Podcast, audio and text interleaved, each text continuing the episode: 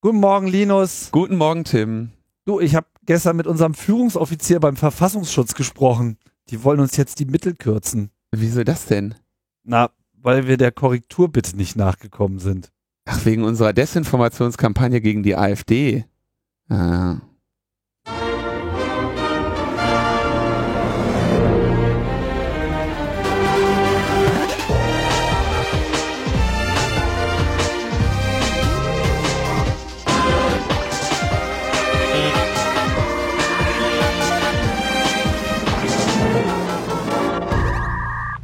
Logbuch Netzpolitik Nummer 267 vom Freitag, den 14. September 2018. So viel als Hintergrundinformation für all die Hörer, die diese Sendung natürlich auch in 500 Jahren noch nachholen werden. Tausend Jahren. Ja, wenn äh, ihr versucht Klarheit zu bekommen, was damals eigentlich schiefgegangen ist und warum das alles so in die Hose gegangen ist. Oh Mann. Ja. Das war, das war eine Woche, ey. Also, da bin ich auch schon richtig grantig geworden und ich werde nicht schnell grantig. Aber mir ist auch schon echt so ein paar Mal wirklich der Kragen geplatzt, so innerlich auch. Äußerlich teilweise auch. Hm. Ja. Tja, was hat uns an dieser Woche geärgert? Ähm, ich muss sagen, es verbirgt sich auch in dieser Sendung wieder eine kleine gute Nachricht. sie ist ganz, ganz sorgsam versteckt worden. Wer sie als erstes findet, kriegt ein T-Shirt. So, was haben wir? Wo waren wir stehen geblieben? In der, äh, in der äh, Maßensaga, ja. es, ähm, es ging ja damals in der letzten Sendung noch um Chemnitz, ja, wo ähm, wir ja gesehen haben, dass der Hans-Georg Maaßen sich relativ klar gegen den äh, Sprecher der Bundesregierung Seifert und gegen die Position von Frau Merkel gestellt hat und dann öffentlich diese Position in der Bildzeitung vertreten hat. Und darauf wurde er dann ähm, aufgefordert, sich zu rechtfertigen und zu erklären, was ihn denn da geritten hat. Wir haben ja letzte Woche mit der Forderung geendet, er möge doch bitte, wenn er, wenn er, wenn die Desinformationskampagnen und Ableckungsmanöver so schlimm sind, dass er sie als allererstes der Bildzeitung berichten muss statt seinen Dienstherren, ähm, da möge er doch bitte liefern. Ne? Genau.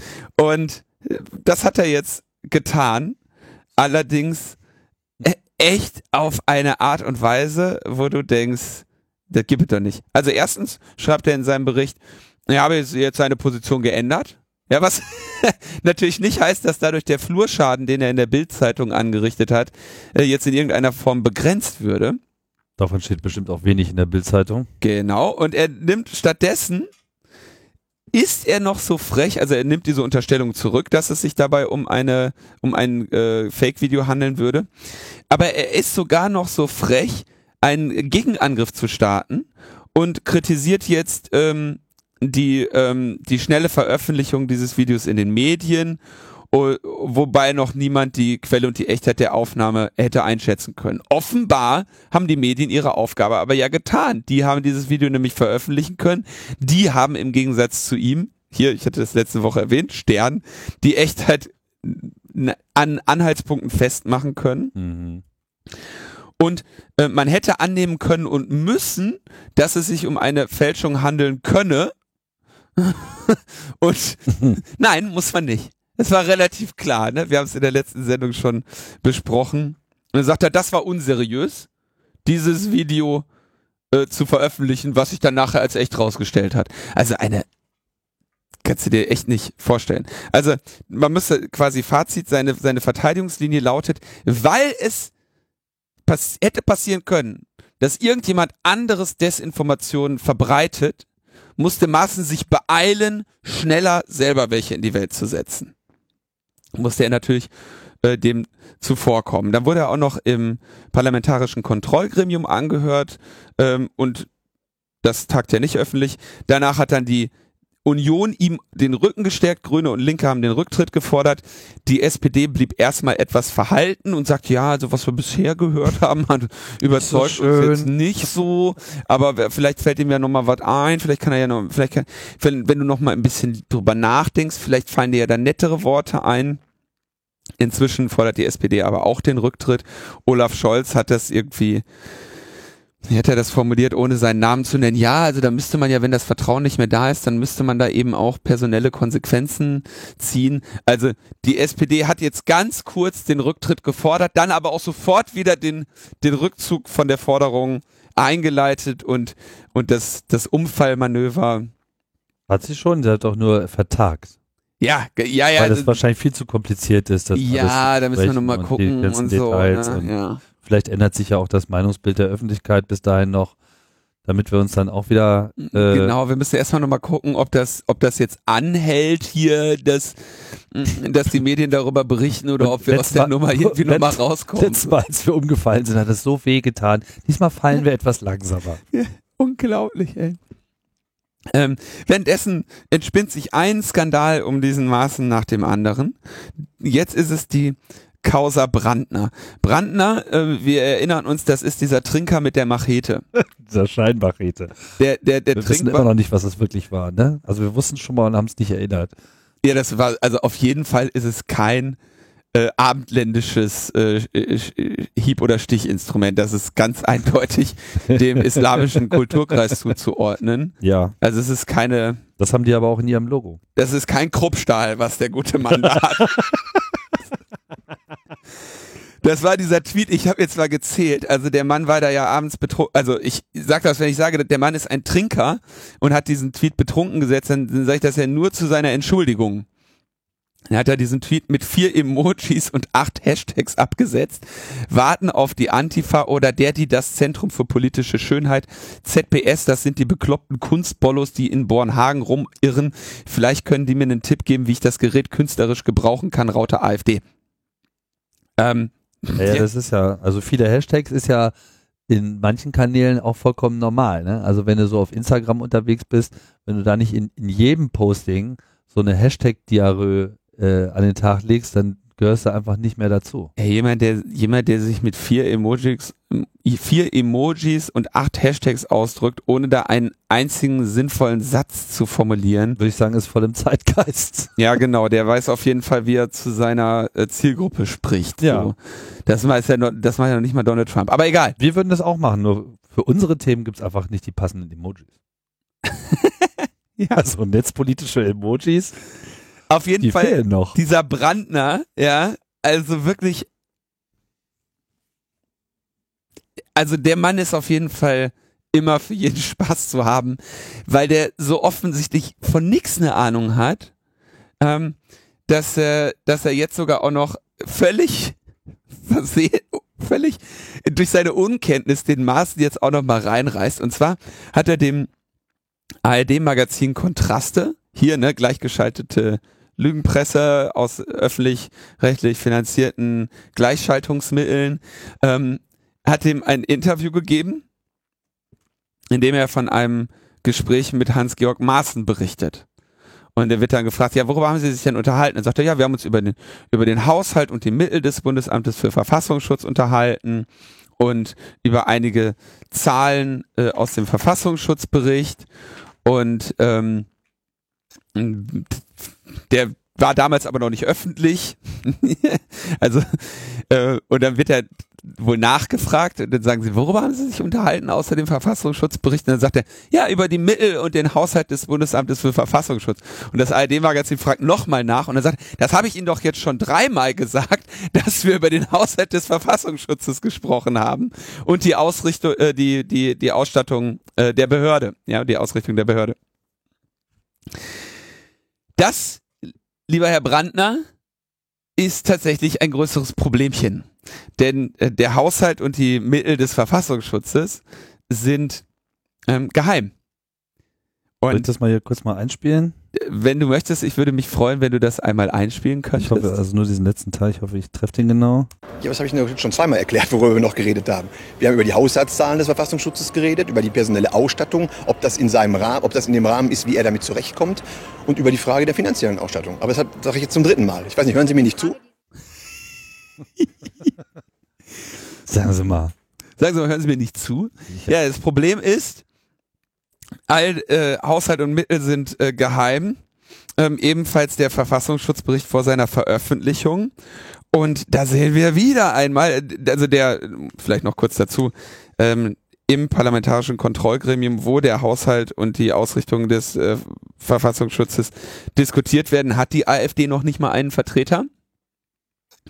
Ähm, dafür hatte, hat einfach die AfD niemanden in dem Bundestag, dem man ausreichend mit diesen Informationen vertrauen würde unter den anderen Bundestagsabgeordneten.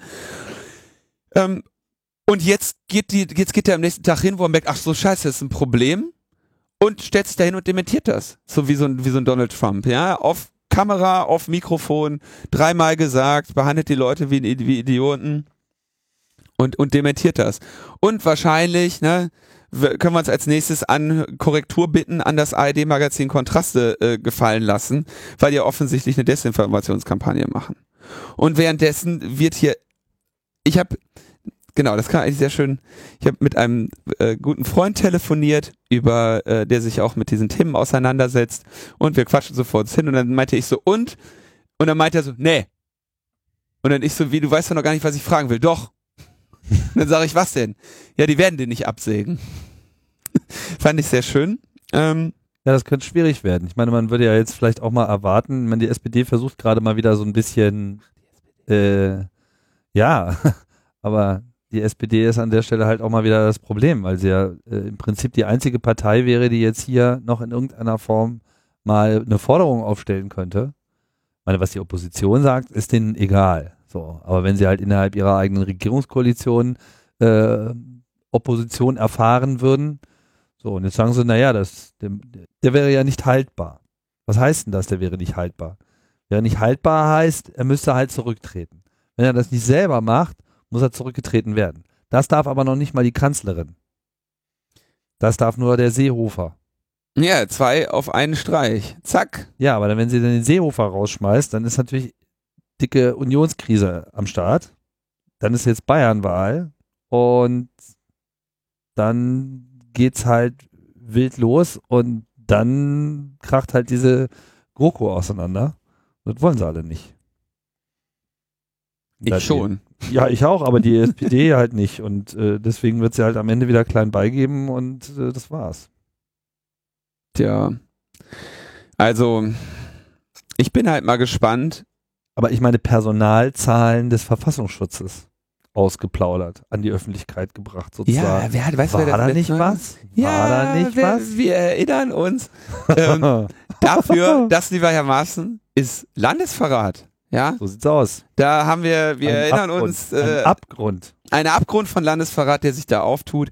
Denn als Netzpolitik.org das Konzept zur Einrichtung einer Referatsgruppe 3c, erweiterte Fachunterstützung Internet im Bundesamt für Verfassungsschutz äh, und den Personalplan dazu und die, ähm, äh, die Planung für äh, die technische Unterstützung des Prozess Internetbearbeitung veröffentlicht hat, ja, dann äh, wurde damit äh, wurde da äh, ein Ermittlungsverfahren wegen Verfassungsschutz, äh, wegen, wegen Verfassungsschutz.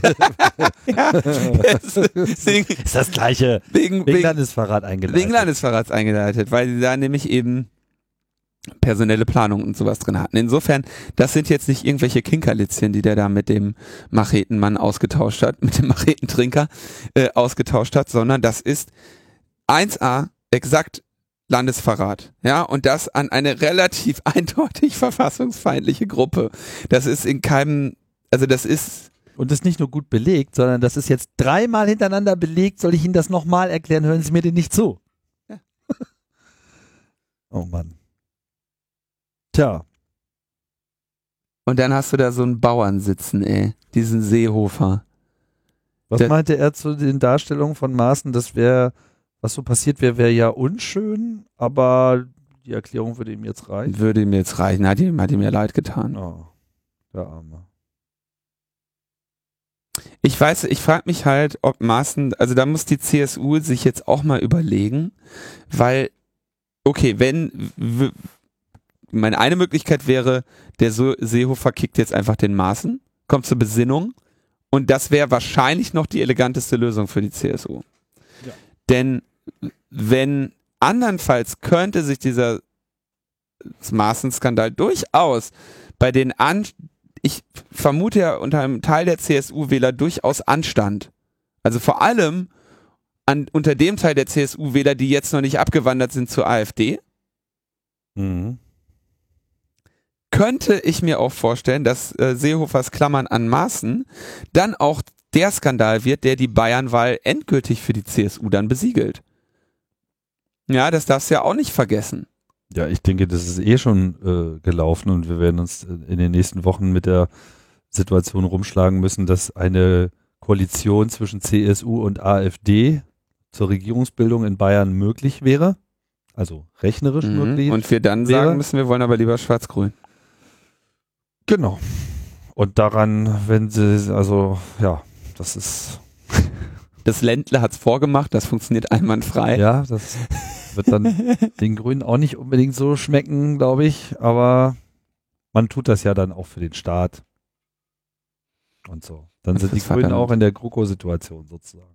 Also ich muss echt sagen, das ist, ne, wenn man, dass ich jetzt spätestens seit, was heißt spätestens seit? Ich meine, dass, dass ich ähm, politisch keine Sympathien für Hans-Georg Maaßen hege, ist, glaube ich, relativ klar. Mhm. Echt? Spätestens seit äh, irgendwie den äh, NSA-Untersuchungsausschüssen, spätestens seit den Landesverratsskandalen, ähm, Spätestens Ist- seit allem, was er so eigentlich in den letzten Jahren von sich gegeben hat und wofür er steht. Und ich meine, er ist mal eingebracht worden mit dem Ziel, naja, wir müssen ja jetzt nach den NSU-Skandalen das Vertrauen in den Verfassungsschutz wiederherstellen. Äh, ja, hat super funktioniert. Voll gut. Nichts ist passiert in der Hinsicht. Äh, stattdessen haben wir nicht nur einen Verfassungsschutz, der einfach aktiv mit dieser ganzen rechten, terroristischen Untergrundszene kooperiert. Anders kann man das, glaube ich, kaum nennen und äh, darüber hinaus halt jetzt auch noch mit dem politischen Arm dieser Bewegung rumsäuselt und rumflirtet und meint, er findet sie ja eigentlich ganz geil. Und hier sind nochmal ein paar Tipps, wie ihr euch äh, der Überwachung entziehen könnt. Und hier sind nochmal ein paar streng geheime Informationen, die ich euch eigentlich gar nicht geben darf. Und das sind ja auch alles nur Missverständnisse. Und übrigens, es ist ja nicht so, als wäre Hans-Georg Maaßen erst seit kurzem plötzlich ein eindeutig Rechter. Der hat 1996 in der Einleitung seiner Dissertation geschrieben, das Asylrecht ist zu einem Instrument der unkontrollierten Masseneinwanderung geworden. Das ist 22 Jahre her. Da hat er schon AfD-Positionen vertreten. Der hat ja, die Skandale um diesen Menschen sind so viele an der Zahl. Kurnas, Murat Kurnas, ja, all diese Sachen, das ist immer Maßen gewesen. Der damals das Rechtsgutachten geschrieben hat, warum die deutsche Bundesregierung den in Guantanamo verdorren lassen soll. Das ist, das ist wirklich nicht irgendwie so, dass man jetzt sagen könnte, ja, der hat jetzt mal, äh, der hat jetzt mal mit der Bild gesprochen und ein bisschen äh, Vorsicht angemahnt im Umgang mit, mit Videos oder so. Das ist, der liegt, dieses ganze, der, der finanziert nicht nur die, die NPD und die AfD und die freien Kameradschaften und wen nicht alles, sondern der tut das mit System und der vertritt solche Positionen seit über zwei Jahrzehnten. Und aus einer Rolle heraus, in der er eigentlich gar nicht in die Öffentlichkeit zu gehen hat, tut er das jetzt auch. Kommt noch dazu und, und geht, kommt noch davon damit weg. und knallt noch, knallt noch der, der Bundesregierung einen von Latz. Also mit anderen Worten, macht wirklich Politik, ja? Und wenn er jetzt nicht geht, hat er gewonnen und seine Position weiter gefestigt, dann kann er im Prinzip beliebig aufspielen und dann haben wir quasi in einem nicht ordentlich kontrollierten mit äh, extrem viel neuen Geldern auch in den letzten Jahren, ja, weil der ganze NSU-Skandal und so weiter, äh, Gott, oh Gott, der Verfassungsschutz dreht frei, lasst uns ihm mehr Geld geben. Ja, mit diesen äh, Mitteln und Möglichkeiten ausgestattet, ähm, zahlreiche davon eben die ihnen einfach Zugriffsmöglichkeiten geben, die andere Behörden so nicht haben, ohne groß Rechtfertigung dafür äh, ablegen zu müssen. Mit so einer Organisation marschiert eine, ja, diese Organisation marschiert mit einer Person äh, als Galionsfigur durch die Gegend, die einfach verfassungsgefährdend agiert. Da kann dir echt das Blut in den Adern gefrieren. Zum Glück hatten wir diese Woche aber auch noch Neuigkeiten, die das Blut zum Kochen bringen. Das gleicht sich dann wieder aus. Oh Gott. Was für ein Wir sind- Desaster. Wir sind halt netzpolitische Wechselblüter. Tim. wechselwarm. Das sind wirklich, wirklich wechselwarme Gesamtzustände hier. Ja, was ist passiert? Also, wir hatten ja vor ein paar Monaten den Fall, dass bevor das Europäische Parlament in seine Sommerpause gegangen ist, über das neue Urheberrecht abgestimmt werden sollte und auch wurde. Da gab es dann, wir hatten mit Julia Reda ja vorher nochmal äh, gesprochen, die äh, beschrieben hat, wie die vorgeschlagenen Regelungen von Herrn Voss ähm, in der Führung äh, keine gute Idee wären. Dann gab es eine Abstimmung darüber, die ist so ausgegangen, dass entgegen diesen Vorschlägen äh, entschieden wurde. Und da waren wir dann alle relativ zuversichtlich, dass da hier noch Schlimmeres verhindert werden konnte. Sommerpause war dann vorbei und dann wurden gleich vier, fünf, sechs verschiedene Vorschläge, verschiedene Pakete äh, vorgeschlagen. Bei Julia Reda im Blog sehr schön in unterschiedlichen Farbgebungen ähm, nochmal wiedergegeben. Die schlimmste davon kam dann mit großer Mehrheit durch. Und jetzt haben wir den Salat. Nichts von dem, was wir eigentlich erwartet hätten, ähm, dass zumindest irgendwas davon durchkommt, sowas wie Panoramafreiheit etc., irgendeine Einschränkung dieses Urheberrechtswahns, ist äh, Wahrheit geworden. Schlimmer noch, jetzt äh, kommen also nicht nur die Upload-Filter mit rein, sondern auch gleich noch im Paket das EU-Leistungsschutzrecht und das nicht nur in der bisher in den letzten Jahren immer wieder diskutierten Variante, nein, jetzt auch noch ausgeweitet auf Sportbildberichterstattung. ja, und das äh, hat ein EU-Parlament uns jetzt eingetreten und man fragt sich eigentlich, was erlaube das EU-Parlament? Weil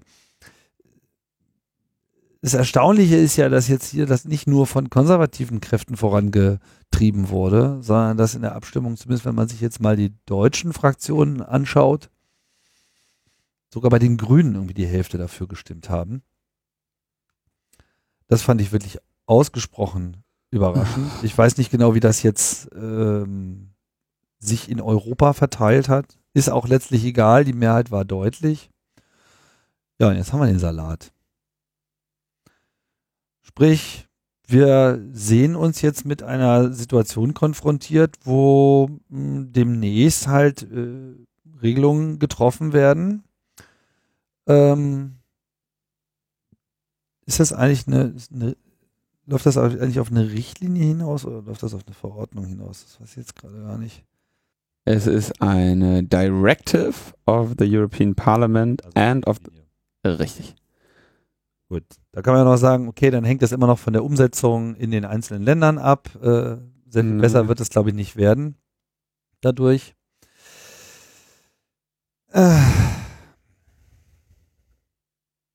Na, was bekommen wir alles? Also wir bekommen das Leistungsschutzrecht, das irgendwie äh, nie irgendwo äh, funktioniert hat. ja, wieso? Es hat in, in, in Spanien dazu geführt, dass Google News sofort eingestellt wurde. Ja, da habe ich heute einen sehr schönen, ähm, sehr schönen äh, Austausch nochmal äh, gelesen, ähm, wo äh, Sascha Lobo meinte, hier meine dreistufige Prognose zum neuen kreuzdämlichen EU-Leistungsschutzrecht. Erstens, Google schaltet Google News in der EU ab. Zweitens, kurze Stille. Drittens, lautes Geheul der Verlage flehen um Wiederanschaltung und Staatsgeld. Klammer Nummer zwei ist optional. Ja, so, daraufhin antwortete Thomas äh, Jatzombeck von der äh, CDU, Digitalpolitiker, äh, sinngemäß, äh, naja, mein, meine Sorge ist vielmehr, dass wenn du dann bei Google News suchst, du nur noch irgendwie ähm, Russia Today und äh, deutsche Wirtschaftsnachrichten äh, und irgendwie, der kannte noch eine Verschwörungsseite mehr, der kennt sich damit besser aus als ich. Nein, äh, dass, dass dann da nur noch irgendwelche Fringe-Nachrichten kommen. Ja. Ja, ähm, das wäre, das, diesen Aspekt muss ich sagen, der ist äh, noch ein, ein weiterer sehr, sehr ähm, entscheidender und wichtiger. Ähm, insofern Katastrophe, ja. Katastrophe. Ähm, außerdem, es hätte natürlich noch eine Gelegenheit gegeben, ein äh, Recht durch Remix in irgendeiner Form da reinzubringen, ja, oder eine Panoramafreiheit, das nutzerfreundlich in irgendeiner Form zu gestalten. Nee, haben sie keine, äh, keine Lust gehabt. Und dann eben diese Sache mit dem äh, Internetplattformen, die dann haftbar sind für die Urheberrechtsverletzung durch ihre Nutzer, was sie jetzt eben auch ähm, festgeschrieben haben. Ähm, es ja, also größeren Schaden, das ist jetzt wieder so, ne, das du musst ja auch irgendwie aufpassen mit deinen Superlativen und so, ne? Und es wird, aber viel größeren Schaden kannst du dem Unter, dem, dem Internet, dem Internet ähm, nicht, äh, nicht zufügen, ja, als wirklich ähm, diese das, was das Internet mal wichtig gemacht hat, das, was den die Qualität des Internets auch ausmacht, in dieser Form eben stark einzuschränken und mit Risiken zu versehen. Also rechtliche und technische Schranken für den, für den freien Austausch von Meinungen und Informationen äh, zu zementieren ähm, und das dann auch noch, noch auf, auf eine Weise, die eben nachvollziehbar und erfahrungsgemäß dysfunktional ist, ja dass äh, du hast in, in Artikel 11 ja sogar schon die Wiedergabe von mehr als einzelnen Worten aus Nachrichtenartikeln lizenzpflichtig. Ja, können froh sein, dass sie nicht auch noch einzelne Worte jetzt lizenzierbar gemacht haben, sonst darfst du demnächst gar nicht mehr über irgendwas berichten. Das wird übrigens auch irgendwann Call Me Crazy, das wird das nächste sein, dass irgendwann ähm, ähm, argumentiert wird, naja, wenn wir hier Recherchearbeit leisten, dann ist dieses Häppchen der Wahrheit eben auch unseres. Das möchten wir dann auch lizenziert haben. Ich sehe das ja schon im Umgang mit Journalisten. So ein Wahrheitspatent oder was? Naja, das ist, es ist für Journalisten ein Problem. Das ist ne, unabhängig davon, es ist für Journalisten ein Problem, viel Zeit in eine Story zu investieren. Weil ähm, gerade kleinere Häuser die, oder Plattformen, die da ihren, ihren Fokus haben, ähm, jetzt die, die jetzt sich noch ein kleines Investigativressort gönnen, ja, die müssen, äh, die leben in stetiger Angst, dass ihre Story von jemand anderem äh, vollständig genommen wird. Die versuchen, ähm, ne, das in irgendeiner Form sicherzustellen, dass, dass, dass am Ende auch von diesem Investment, Zeit und so weiter, am Ende etwas bei ihrem Haus hängen bleibt. Und wenn jetzt ich will jetzt spezifisch keine, äh, keine Verlage oder Häuser nennen, aber sagen wir mal, du bist eine, du bist nicht die größte investigativ ähm, journalistische Redaktion im Lande. Ja, du hast eine Webseite, die funktioniert irgendwie so, die das ist auch ein, ein ordentlicher Name, der dahinter steht, aber der Name ist eben nicht der der größten Plattform. Was wie Korrektiv zum Beispiel. Ich wollte, ja, nehmen wir mal Korrektiv oder sowas, ja. Ähm, oder, oder Zeit Online, ich wollte ja keine Namen nennen, aber du hast es dann trotzdem gemacht. So, du bist jetzt, eine, bist jetzt eine kleine Seite. So, jetzt lebst du natürlich in der Angst, selbst wenn du deine Story jetzt veröffentlichst, ja, wenn dann eine Seite wie, äh, sagen wir mal, eine größere, Spiegel Online ist äh, auf jeden Fall größer, oder Tagesschau ähm, im Fernsehen, diese Story einfach nur zitiert, dann kriegen die damit schon mehr oder mitunter mehr Traffic und damit auch Einkünfte, als du, als es dir möglich ist. Und das nächste ist, wenn die sagen, ja, okay, dann wollen wir jetzt halt die Wahrheit lizenzieren. Dann wollen wir halt Stories lizenzieren. Das wird auch noch kommen. Weil das, da, natürlich ist das ein Problem. Aber wenn du, wenn du sagst, naja, der Google macht Geld damit, indem er unsere, indem er unsere Inhalte übernimmt, ja, äh, dann musst du konsequent auch sagen, als nächstes, na, die Konkurrenz auch. Das habe ich recherchiert. Und jetzt druckt ihr das. So, das, das wird dann, also würde mich nicht wundern, wenn das dann demnächst auch noch kommt. Wäre genauso dämlich und dysfunktional, aber ähm, so irgendeiner so, wird mit der Idee auch noch kommen. So oder so, und das ist, glaube ich, auch das, oder eins der Hauptprobleme hier. Wir erleben einfach eine weitere rechtliche Verunsicherung, die sich jetzt EU-weit ausweitet. Und da es jetzt auch noch eine Richtlinie ist, sich dann eben auch noch in unterschiedlicher Couleur in äh, Europa ausweiten wird. Da wird das eine Land ein bisschen breiter äh, zuschlagen und können uns nur gut vorstellen, was in Österreich, Ungarn und Polen jetzt alles so geplant ist in dieser Hinsicht. Das äh, könnte sehr sportlich werden. Also das Parlament tut sich hier einfach keinen Gefallen.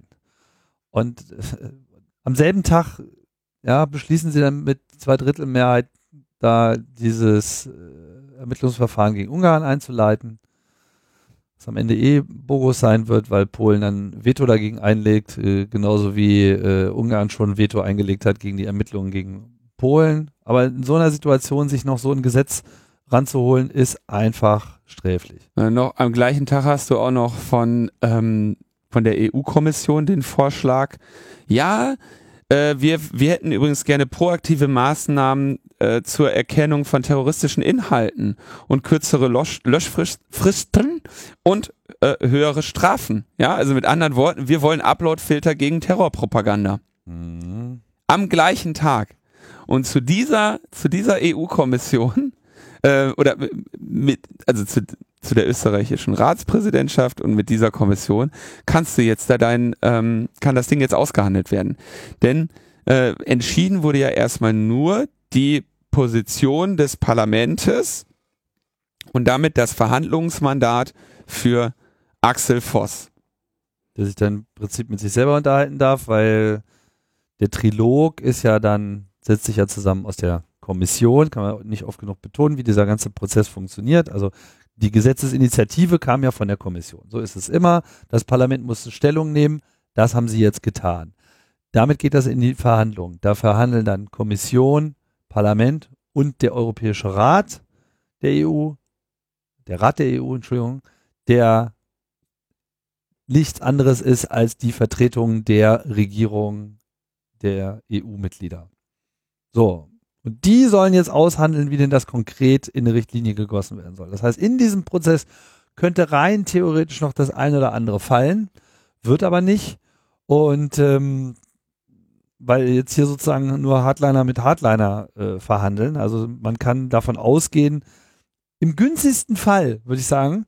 Bleibt's dabei. Nee, im günstigsten Fall übertreiben sie es nochmal richtig, hauen nochmal so ein paar Korken oben drauf, die irgendein Fass zum Überlaufen bringt, was dann im Parlament wiederum dazu führt, dass wenn es dort nochmal zur Abstimmung gestellt wird, weil das muss ja noch stattfinden. Es gibt dann eine zweite Lesung im Parlament, wo das Verhandlungsergebnis nochmal abgesegnet werden muss. Und wenn es dort abgelehnt wird, ist, das, ist die gesamte Initiative dahin. Das genau, passiert da, das, nie. Das wird, und das wird nicht passieren, weil das zum Nachteil hätte, dass auch die positiven Verbesserungen für Urheber, nicht die, also diese Urheberrechtsreform besteht ja nicht nur aus diesen beiden Artikeln 11 und 13, äh, sondern da sind ja auch viele sinnvolle Dinge drin, dass Julia Reda ja auch immer wieder betont hat. Das heißt, das ganze Ding zum Kippen zu bringen, wird niemand wollen. Ja, das heißt, dass das Ganze, also es sei denn, sie, sie spinnen jetzt völlig, aber das tun sie ja eh schon. Ähm, möglich wäre, dass man im, in dieser zweiten Lesung dann nochmal Änderungsanträge reinbringt. Die bräuchten aber dann eben größere Mehrheitsverhältnisse und das ist, wird auch selten ge gemacht. Also die, die, das, wofür man kämpfen müsste, wäre eigentlich ähm, nochmal Änderungsanträge bei der zweiten und oder dritten Lesung dann eben einzubringen. Ja. Also sieht nicht gut aus, um das mal zusammenzufassen. Ziemlich wahrscheinlich werden wir diesen Quatsch so in Recht überführt bekommen in den nächsten Jahren. Und das macht keinen Spaß. Und das ist alles doof. Und wir finden das nicht gut. Aber Herr Voss hat ja gute Laune gehabt. Herr Voss hat sich gefreut, gibt schöne Bilder, wie, wie er da irgendwie, ja, jubelt. Wie halt so ein Kläunchen. Ja, scheiß auf Startups. Jubelt konnte im, äh, konnte dann im einem Interview nach der Abstimmung noch nicht mal vernünftig Auskunft über den Inhalt äh, des Beschlossenen geben. Ja, waren sich also hat da irgendwie nicht nicht korrekte Angaben zu der Bedeutung des Gesetzes gemacht. Ähm, und ja, ach so natürlich am laufenden Band ne äh, auch tatsächlich eine sehr unschöne unschön wie ähm, dann wenige Tage vorher hier diese ähm, der Protest dagegen irgendwie dann diffamiert wurde, das sind ja alles Bots und äh, das da wird eine Desinformationskampagne, so, also das sind alles, jedes Mal, wenn ich von irgendjemandem Bot oder Desinformationskampagne höre, ne, das erinnert mich so an, äh, wie das langsam, also das, ist, das erinnert mich immer so an die äh, USA, ne? Und an eben, oh, das wird alles. Das ist die Tea Partyisierung und Vertrampung äh, unserer Politikkultur. Ich meine, dass wir da jetzt nicht komplett ungeschoren davonkommen, war, glaube ich, klar. Ähm, immerhin haben wir ein ausreichend schlechtes Beispiel, was, wenn, wenn wir mal noch mal so ein bisschen Glück haben, auf diesem Planeten in zwei Monaten eins in die Fresse kriegt. Und dann weiß ich nicht, wie populär das dann noch sein wird. Aber wir haben ja genug äh, große weitere Brocken auf uns zurollen, die die Situation weiter äh, erschweren werden. Siehe Brexit. Das wird kein Spaß. Brexit ist ein gutes Stichwort. Mm, wir erinnern uns an die nunmehr vor vier Jahren äh, eingereichte äh, das angestrengte Verfahren vor dem Europäischen Gerichtshof für Menschenrechte in Straßburg, wo äh, Big Brother Watch, die Open Rights Group und die Schriftstellervereinigung PEN zusammen mit Konstanze Kurz ähm, sich gegen äh, die NSA-Programme ähm, Prism und Tempora äh, gewendet haben. Nachzuhören auch in äh, Logbuch Netzpolitik 235. Nobody is leaking like we do, wo Konstanze zu Gast war. Findet ihr in den Shownotes. Da haben wir, das, da ist, da berichtet sie ausführlich von diesem, von diesen Vorgängen und Spezifisch richtete man sich da natürlich auf Artikel 8 der Europäischen Menschenrechtskonvention, die den Schutz der Privatheit für alle Europäer zum Menschenrecht erhebt. Ähm, und da wurde jetzt geurteilt durch den Europäischen Gerichtshof am 13. September. Und da wurde gesagt, diese Massenüberwachung, die das äh, GCHQ da angestrengt hat, ist ungerichtet. Sie hat keine ausreichende Kontrolle ihres Tuns. Also a lack of oversight of the entire selection process. Also sie ist ungerichtet, unkontrolliert und es gibt keine angemessen robusten Methoden, da einen Missbrauch zu verhindern. Also it's not sufficiently robust to provide adequate guarantees against abuse.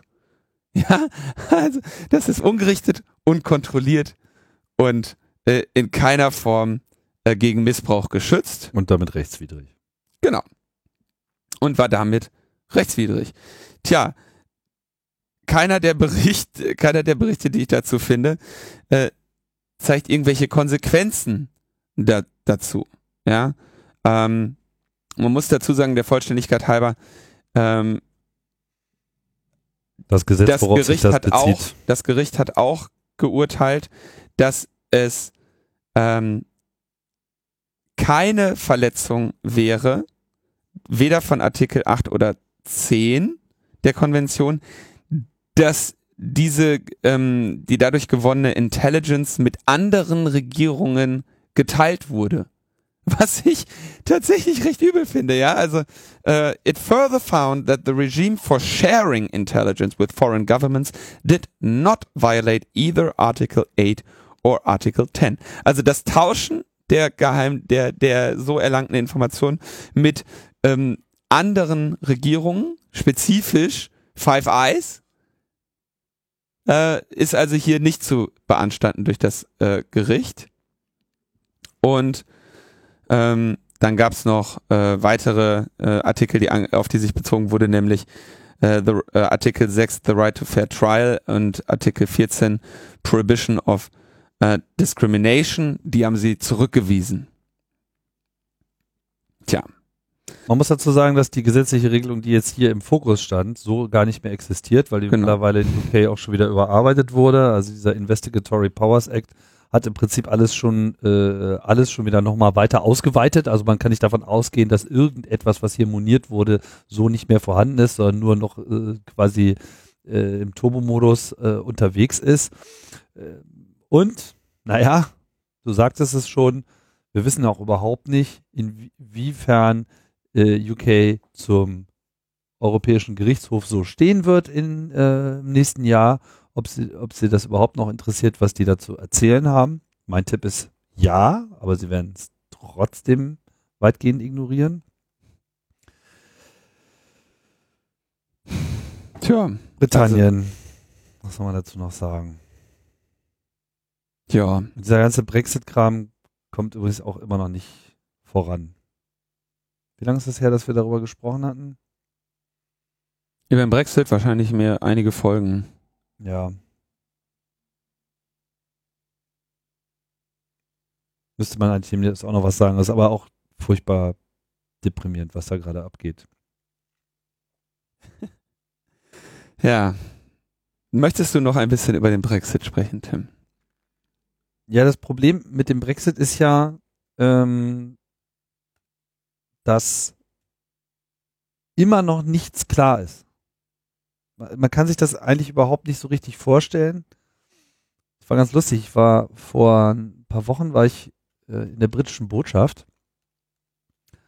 Da gab es eine Veranstaltung, eine Informationsveranstaltung. Zum Brexit? Ja. Und dann haben die gesagt, nichts hinaus weiß man nicht. Das war so im Wesentlichen der Informationsgehalt dieser Veranstaltung.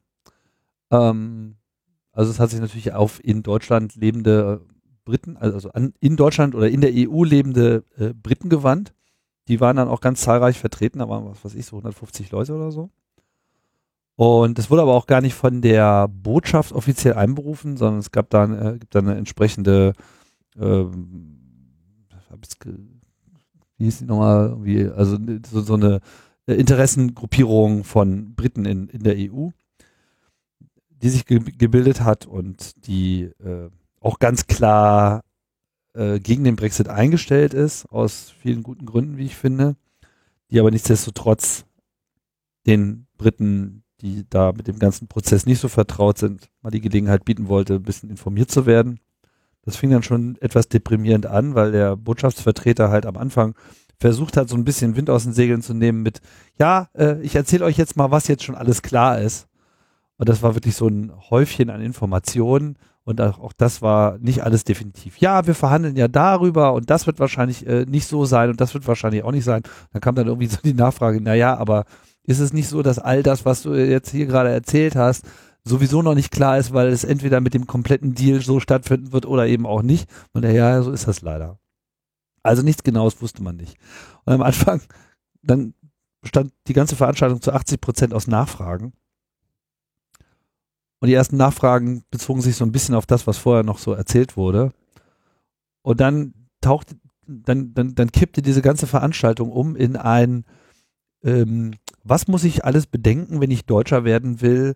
Äh, wer hat da schon Erfahrungen dazu? Welche Unterlagen muss ich da einreichen? Wie lange dauert das? Und äh, darf ich noch wieder zurück in die UK, wenn ich jetzt Deutscher werde?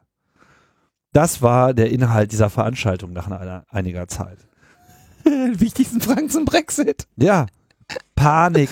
Also äh, die Leute wollen irgendwie nur noch weg oder sagen wir mal so, es gab viele, die sozusagen, die das schon durchhaben und äh, die meinten so, ja, und äh, wenn ihr, was sagte der eine, äh, ah ja, genau, äh, don't be poor.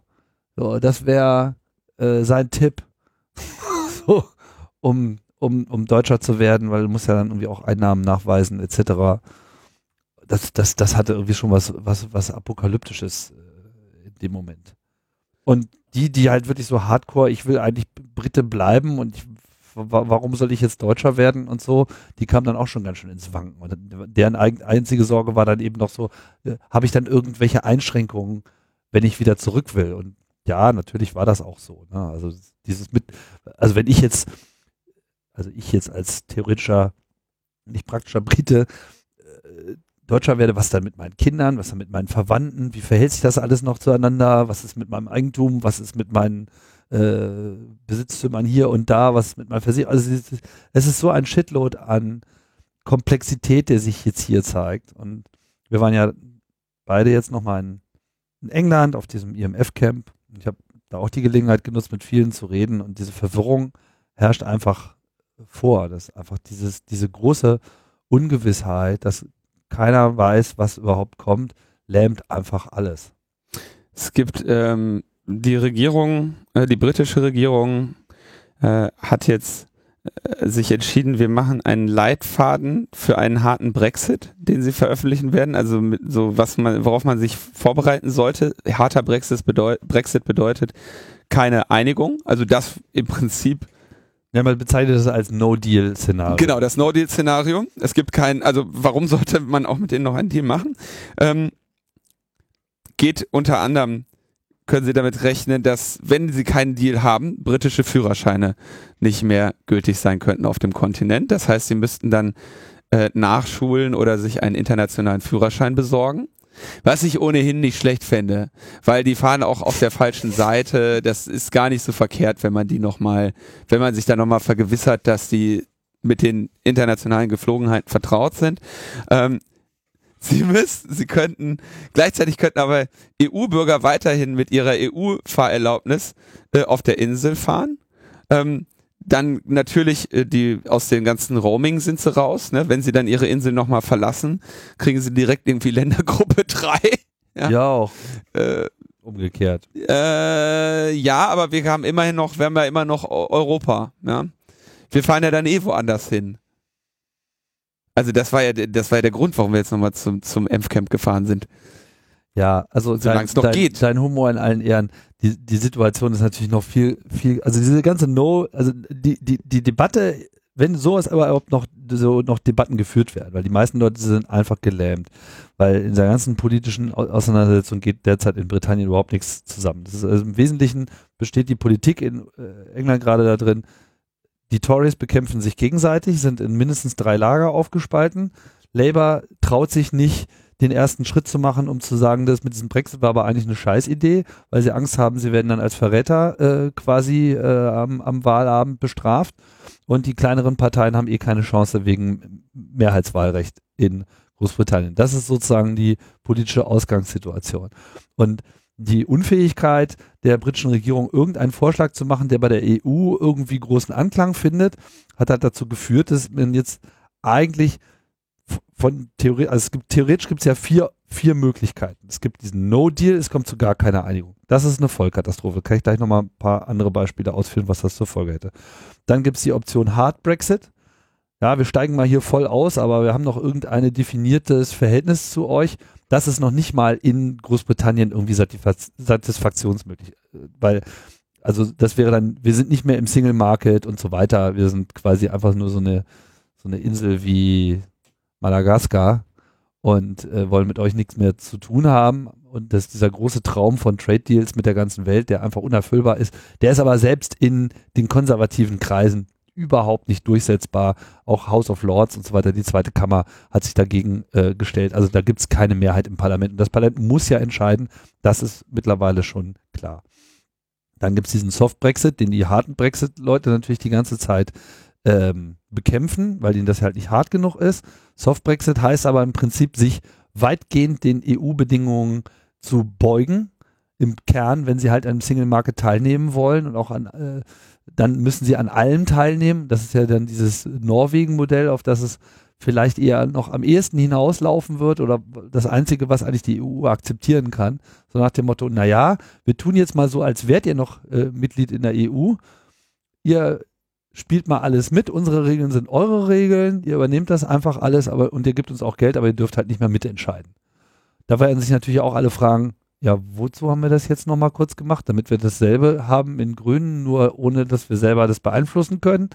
Was soll denn das? Aber auf sowas wird es wahrscheinlich hinauslaufen. Es sei denn, es gibt jetzt noch einen großen Move hin zu einer äh, People's Vote genannten Initiative von aufgeklärten Briten, die halt der Meinung sind, das Volk sollte nochmal befragt werden und nicht nur das Parlament sollte entscheiden und sollte dann eben auch diese drei Möglichkeiten präsentiert bekommen, nämlich der Deal, den er ausgehandelt hat, den wollen wir gar nicht, wir machen No Deal und gehen trotzdem raus oder wir akzeptieren diesen Deal, den ihr ausgehandelt habt oder wir ziehen unsere, äh, unseren Austritt zurück, so denn die EU uns noch haben will. Was sie natürlich dann wollen würde. Weil die EU will Britannien nicht loswerden. Und das ist auch ein großer historischer Fehler, der da gemacht wird. Und sollte der noch verhindert werden können, alles super. Die ganze Auseinandersetzung in der Öffentlichkeit dreht sich vor allem um die potenziellen Auswirkungen dieses No-Deal-Szenarios. Ja, also was ist, wenn ein wie auch immer ausgehandelter Deal letzten Endes vom europäischen Teil oder eben auch von den Briten selbst abgelehnt werden würde, sodass es zu keiner Einigung kommt und der Austritt tritt in Effekt. Das ist so apokalyptisch, was dann passieren würde. Äh, das, will, das kann man sich überhaupt nicht vorstellen. Und letzten Endes kann das auch wiederum nicht im Interesse der EU sein, weil dann hättest du es halt innerhalb kürzester Zeit äh, mit brennenden Mülltonnen zu tun. Weil dann reden wir nicht mehr über, dein Führerschein geht nicht mehr. Dann reden wir über ganz andere Sachen. Da reden wir darüber, die Na Nahrungsmittelversorgung bricht zusammen, die Medika medizinische äh, Versorgung bricht zusammen, der komple die komplette Industrie bricht zusammen und zwar innerhalb von Tagen. Das ist einfach ein, ein, vollständiges Desaster. Die Industrie ist komplett raus, weil die aus diesem ganzen On-Demand-Traffic raus ist.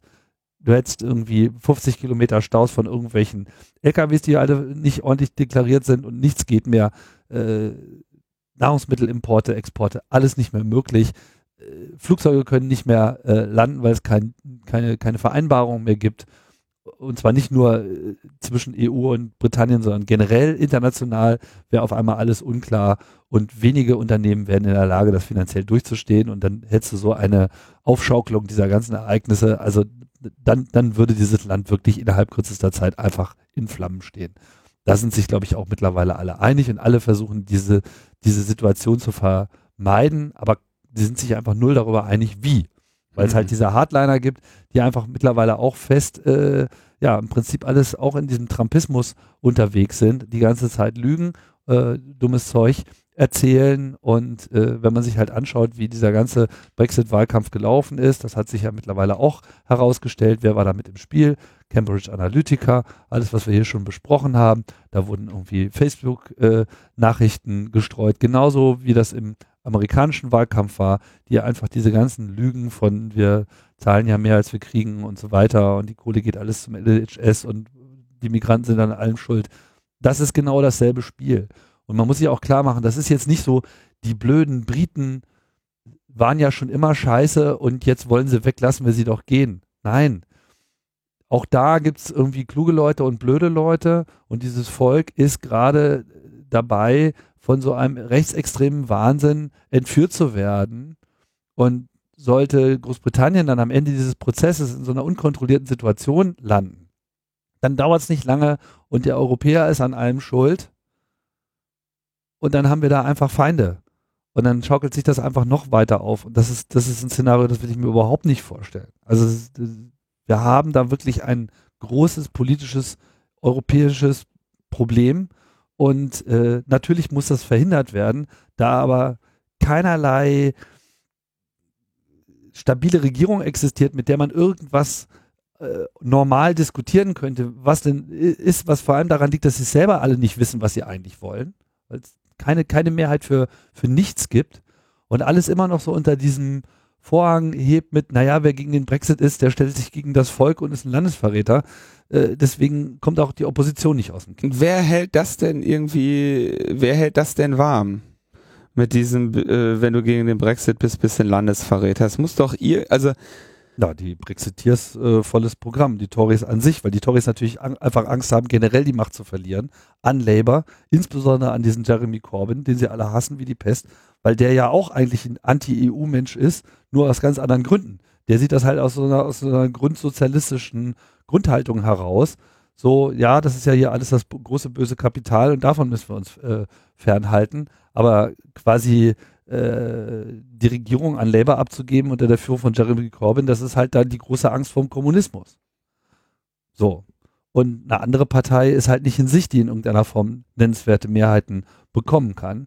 Und die Tories sind komplett zerstritten, wie schon dargestellt, und äh, sind sich einfach überhaupt nicht grün darüber. Theresa May ist sicherlich die schwächste Regierungschefin seit langem dort, weil sie halt einfach noch nicht mal eine eigene Mehrheit hat. Die, die sie hatte, hat sie verspielt. Ja, ist angewiesen auf die Stimmen aus Nordirland. Und das ist äh, dann, dann das nächste Problem, was losgeht. Also Nordirland ist mittlerweile das erste Mal seit 30 Jahren äh, bei Umfragen eine Mehrheit für den Anschluss an Irland. so. Was auch jetzt zwar irgendwie ganz romantisch klingen mag, aber wo erstens, glaube ich, Irland äh, eigentlich gar keinen Bock drauf hat, sich jetzt irgendwie diese Krisenregion da noch einzutreten, ja, die bisher eigentlich schön immer äh, getrennt war und ja, okay, da oben ist viel Trouble, aber hier ist zumindest alles in Ordnung. Damit kommt äh, Irland äh, lange Sicht auch nicht hin. Die EU würde ja dann sozusagen wieder so einen Krisenherd auch äh, erben. Also der Gedanke, dass Nordirland sich dann Irland anschließt und dann in der EU aufgeht, wäre dann eben auch wiederum das Ende des United Kingdoms und dann dauert es eben auch nicht mehr lange und die Schotten drehen auch durch, trennen sich wiederum ab, dann bleibt nur noch England und Wales übrig, dann haben wir wiederum die Auseinandersetzung mit, holen wir hier Schottland jetzt wieder rein, dann drehen die Spanier durch wegen Katalonien und dem Baskenland. Die Verkettungen sind, äh, gehen da beliebig weit und sind beliebig schlimm. Das ist schlimm. Das ist alles schlimm. Sorry, aber heute können wir euch echt keinen Mut machen. Wollen wir noch äh, zum Abschluss ein bisschen über schlechte Laune und Hetze in den Netzen reden? Ja, es hat so ein bisschen was damit zu tun und tatsächlich ist das Thema jetzt hier eigentlich nur in unseren Notizen gelandet, weil ich diesen äh, einen Artikel gelesen habe, beziehungsweise einen Buchauszug, den ich mal ganz interessant fand. Das ist ein Buch, heißt Change Your Mind. Ist geschrieben worden von zwei österreichischen ähm, Autoren. Die eine ist, äh, also sind beide äh, bei diesem Plus 4 Fernsehsender, der zu diesem Pro7 Sat 1 Konglomerat gehört in Österreich äh, unterwegs. Sie ist Journalistin, er ist da irgendwie der CEO und geht im Prinzip so mit dieser These mit, was können wir da irgendwie dagegen tun, gegen diese ganze Hetze äh, und Fake News äh, im Netz. Ich habe das Buch jetzt nicht gelesen, es ist halt nur ein Auszug im Netz, aber das fand ich eine ganz interessante Geschichte, weil die Corinna, Corinna Milborn da beschreibt, wie sie eben auf Facebook von so einem Menschen äh, im Rahmen dieser ganzen Migrationsdebatte äh, auch behetzt wurde mit, ja, bei uns mitten in Wien werden Frauen auf der Straße vergewaltigt, aber darüber verlieren sie ja kein Wort in den Nachrichten. Da halten sich alle an die Nachrichtensperre und schweigen brav, damit machen sie sich mitschuldig. Ich wünsche ihnen, dass sie am Heimweg überfallen und von einer wild gewordenen Horde Afrikaner vergewaltigt werden. Dann merken sie vielleicht mal, was los ist mit ihren Kulturbereicherern oder sind sie gleich für immer los? Das wäre ja noch besser. Also so harter Tobak, so geht's los. Und was sie dann aber gemacht hat, ist, sie hat ihn dann äh, ausfindig gemacht und das ist halt irgendwie so ein Durchschnittsbürger äh, in Wien, so Reihenhaus, Pipapo, das Übliche mit Kindern und äh, hat ihn halt direkt damit konfrontiert und natürlich damit auch schon mal total überrascht, weil die Leute ja dann immer denken so, oh Gott, äh, das findet ja alles nur im Netz statt und wenn das sich dann so in ihrer eigenen Welt äh, auf einmal vor ihnen entfaltet, dann sind sie ja gleich ganz anders drauf und sie beschreibt, wie sie dann eben die Diskussion gesorgt hat, äh, gesucht hat und wie sie sich von ihm mal hat erklären lassen, warum er denn das alles glaubt. Und dann, äh, er dann nämlich ja hier, aber auf Facebook, und da steht das ja alles, und das ist ja hier alles passiert. Und gucken Sie mal, hier ist der Nachrichtenartikel. Dann haben sie das äh, hinterher recherchiert und festgestellt, naja, das Facebook-Profil, von dem diese Nachrichten weiterverbreitet wurden, allein schon der Avatar taucht irgendwie auf zehn äh, russischen Kontakteseiten äh, auf und ist halt äh, einfach ein Fake-Avatar. Die Geschichte hat zwar so ähnlich stattgefunden, aber der Artikel bezog sich überhaupt gar nicht auf Wien, sondern bezog sich auf Deutschland an einer anderen Stelle etc. etc. etc. und beschreibt, wie bei diesen Menschen dann so ein Prozess einsetze, so oh Mann, sie haben mich verarscht, äh, wie konnte ich nur und dann auch so eine entsprechende Scham dabei rauskommt. Warum fand ich das so interessant? Weil in unserer Debatte das, glaube ich, immer auch sehr leicht fällt, ähm, den Leuten, die diesen Trend so mit anheizen, äh, immer gleich pauschal zu unterstützen, zu unterstellen, sie hätten halt niedere Motive.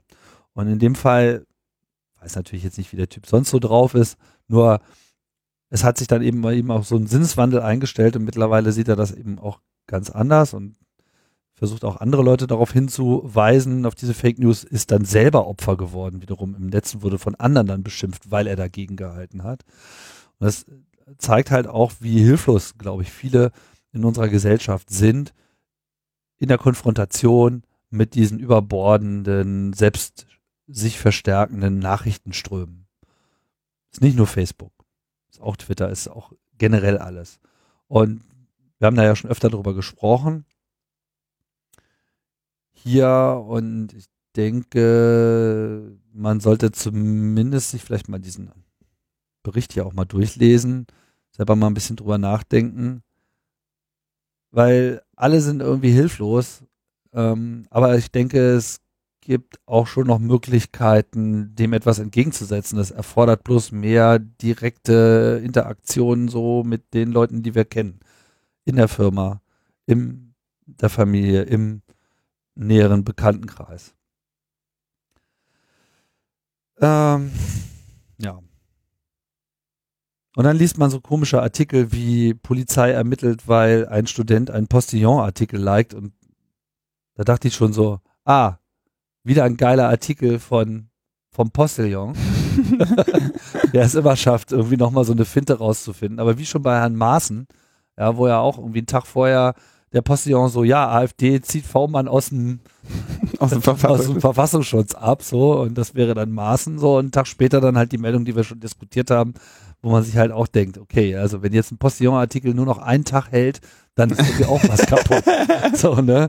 Und das war halt auch so, so ein Artikel äh, äh, im Postillon hier, ähm, du machst mir nichts als Ärger, Björn Höcke dreht Hitler-Foto auf seinem Nachttisch um. Den irgendein Student ganz lustig fand und den dann geliked hat und damit tauchte das natürlich dann wieder in all diesen ganzen Strömen auf und das hat dann irgendwie die Polizei bemerkt und hat dann erstmal gegen diesen Studenten ermittelt. Deswegen. Weil ja dann Nazi-Symbole quasi in der Timeline auftauchten, weil du likest den, dann wird der irgendwo automatisch gegrabt, das Foto eingeblendet etc. Und schon äh, bist, hast ein Ermittlungsverfahren am Hals. Und ihn hatten sie wahrscheinlich schon mal wegen einer anderen äh, Geschichte auch schon mal im Netz äh, ähm, auf, also das ist nicht das erste Mal, weil er äh, dann ähm, warte mal, ist das derselbe Student oder waren das jetzt zwei Studenten? Das bin ich mir gerade gerade gar nicht so ganz sicher. Auf jeden Fall der andere Fall ist das eben auch einfach nur das äh, Weiterteilen eines Beitrags des Bayerischen Rundfunks, wo halt eine äh, Fahne von so einer äh, von der YPG, also von dieser dieses bewaffneten Arms der PKK äh, mit im Bild war, weil das eben auch auf der Facebook-Seite auftauchte und so weiter. Also der helle Wahnsinn. Wir haben wirklich immer noch das Problem, dass alle Beteiligten ziellos umherirren und nicht wissen, was sie tun. Teilweise mit Vorsatz vielleicht auch, teilweise auch einfach durch Unwissenheit. Tja, und das äh, spürt man leider auch so in den, in, in den immer mehr online. Ne? Also ich es ist jetzt irgendwie auch schwierig zu sagen, so ja, äh, war das, war es vielleicht auch online schon immer Kacke, ne? Das oder vielleicht hat sich auch die eigene Aufmerksamkeit dahin verschoben, aber irgendwie ähm, hat man doch das Gefühl, dass sich doch irgendwie online etwas ge geändert hat. Oder dass online etwas geändert hat. Und dass wir, glaube ich, hm. auch selber lange Zeit einfach das auch selber nicht wahrhaben wollten hatte es auch schon mal erwähnt, ich hatte ja irgendwann mal so Chaos Radio vor langer Zeit mal, eine meiner letzten Sendungen, wenn ich, oder die letzte Sendung, die ich da gemacht habe, äh, Twitter-Demokratie hieß sie und die war noch so voll, so arabischer Frühling und so mhm, unser, unser, unser äh, Berufsoptimismus, so ja, und wenn dann erstmal die Wahrheit ans Licht kommt und dann sich die, ne, die Massen verbünden und dann wird alles toll, danach kam irgendwie Syrienkrieg und jetzt eben auch noch dieser ganze Fake News Wahnsinn. Und wir stellen halt fest, oh, wir werden eher Opfer hier unserer äh, Algorithmen und es hat so ein, ist auch so ein bisschen so ein Zauberlehrlingsmoment. Und auch gerade bei den Leuten, denen wir so schnell vorwerfen, oh, ihr glaubt aber an Verschwörungstheorien, ich sagen, auch, auch so in Computerkreisen. Mal, wer uns wirft jemand vor, wir würden an Verschwörungstheorien glauben? Nein. Ich weiß gerade nicht, wie ich es formuliert habe, aber was ich meine ist, die, wir werfen anderen Leuten vor, okay, dass ja. sie an Verschwörungstheorien glauben. Und so nach dem Motto, du bist ja doof, weil du glaubst ja an sowas. Und wir haben ja eben bei dieser Geschichte aus Österreich gesehen, ja, ist jetzt keine Verschwörungstheorie, aber so dieses Glauben an falsche Berichterstattung, weil sie sich auch immer wieder verstärkt und wenn man das dann einmal liest, dann kriegt man ja auch von diesem Algorithmus immer wieder äh, weitere Sachen, die ähnlich sind, vorgeworfen und die Nazis nutzen das natürlich einfach, um dann ihre ganze Lügenpropaganda da an der Stelle auch noch weiter in diese Kanäle zu pumpen und nutzen das einfach viel intelligenter. Aber es ist wirklich, ich meine, die Idee, dass in Wien auf der Einkaufsstraße am laufenden Band Frauen vergewaltigt werden und die Presse da nicht drüber berichtet, die ist wirklich ganz schön absurd. Ja, aber Ja, sie wird allem, halt, also wie wenig Ahnung musst du denn von Presse haben, wenn du dir mal überlegst, de, den Bericht, den würde sich doch kein Schmierblatt und kein, auch kein anderes äh, Medium ähm, entgehen lassen. Das ist, also ich meine, muss man ganz Weil- ehrlich sagen, das ja, pass auf, weil alle deine Freunde oder vermeintlichen Freunde das auch sagen.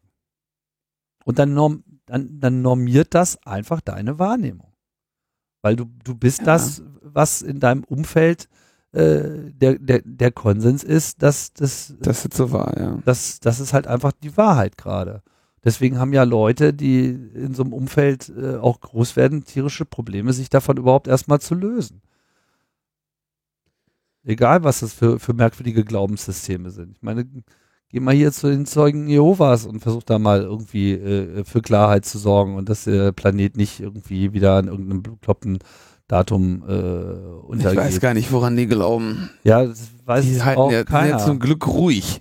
Die singen ja wenigstens nicht, wenn die da am Bahnhof stehen. Also die finden, die stehen halt ein bisschen im Weg.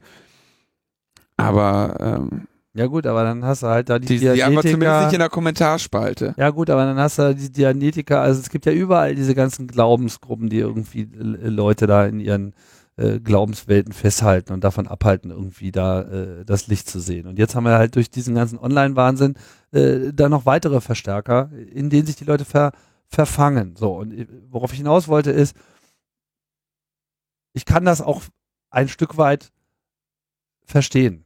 Und ich sage auch, gerade was so Verschwörungstheorien und sowas betrifft und dieses, naja, man weiß ja nicht, wer da noch dahinter ist und so weiter, das ist ja auch etwas, was in Nerdkreisen ja auch nicht selten sehr spielerisch, ja, äh, aber schon auch äh, mit, mit, mit, mit Wollus betrieben wurde. So dieses, ja, es gibt dann immer noch die Nachricht hinter der Nachricht und dann gibt es noch die richtige Wahrheit und so weiter und da ist ja auch was dran, ja. Man muss ja auch die Möglichkeit haben, hinter eine Nachrichtenberichterstattung zu schauen. Das tun wir ja hier auch. Unser Diskurs ist ja auch davon geprägt. Wir schauen halt, was die Journalisten berichten, wir schauen, was dargestellt wird, wir schauen, versuchen auch dahinter zu schauen und das ist, muss nicht immer eine Verschwörung sein, die man dort macht, aber man muss sich ja auch darin trainieren, hinter die Kulissen zu schauen. Das predigen wir auch. So, das glauben aber dann viele Leute auch, dass sie das tun, dass da irgendein System am Werk ist, dass da äh, Nachrichten unterdrückt werden, dass die Tagesschau irgendwie durch einen äh, großen Systemkraken gesteuert wird, um uns irgendwie Informationen vorzuhalten. Glauben sie halt einfach. Und da müssen wir einen gesellschaftlichen Diskurs äh, finden, der hier wieder Ordnung reinbringt. Und ich weiß manchmal gar nicht so richtig, wo ich anfangen soll. Ich, also das, das ist mal eine vorsichtige Feststellung, ne? Aber ich habe diese Sachen auch irgendwann einmal gelernt, ne? Also mir wurde das ja beigebracht. Ähm, sei es vielleicht Studium. ich kann dann kann mich jetzt nicht konkret daran erinnern, ähm,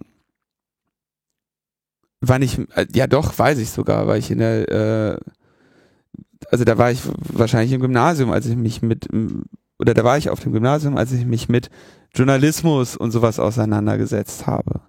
Ähm, da entsprechende Dinge irgendwie besucht habe, wo man sich damit auseinandersetzt, wo, wo einem das beigebracht wird. Und viele, es gibt eben Dinge, die, und damit meine ich jetzt prinzipiell erstmal so zu eine, eine, eine Information in ihrer Kredibilität einzuschätzen. Ja? Also, ich nehme ein einfaches Beispiel.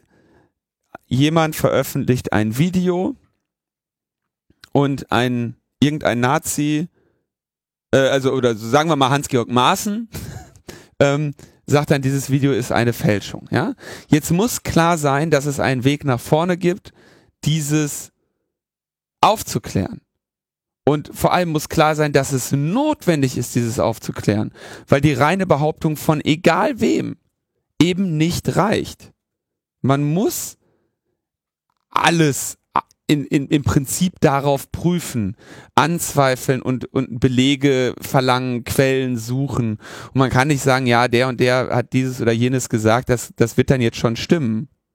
Ja, und dieses, dieses kritische Denken ist ganz klar, muss den Leuten beigebracht werden. Das ist auch ein Wert für sich. Aber das ist eben auch ein Handwerk. Und jetzt hast du irgendwie, jetzt haben, inzwischen hat sich rumgesprochen, dass es sinnvoll ist, kritisch zu denken. Und jetzt hast du Leute, die können das nicht. Und machen den ganzen Tag rennen die durch die Gegend und sagen, sie würden jetzt hier kritisch denken. Ja, ich bin aber jetzt hier, ich bin aber jetzt hier ein Querdenker. Ich meine, ey, hast du dir mal, hast du dir mal, wenn du die Leute anschaust, die sich selber als Querdenker bezeichnen, ne? Da hast du den Eindruck, dass die relativ lange schon ziemlich querdenken. So, das ist, also, das ist halt ein, ein Handwerk und das muss, muss beigebracht werden. Ähm, und ich führe sowieso am Ende viele, viele Probleme in unserer Gesellschaft letztendlich auf die Bildungspolitik zurück.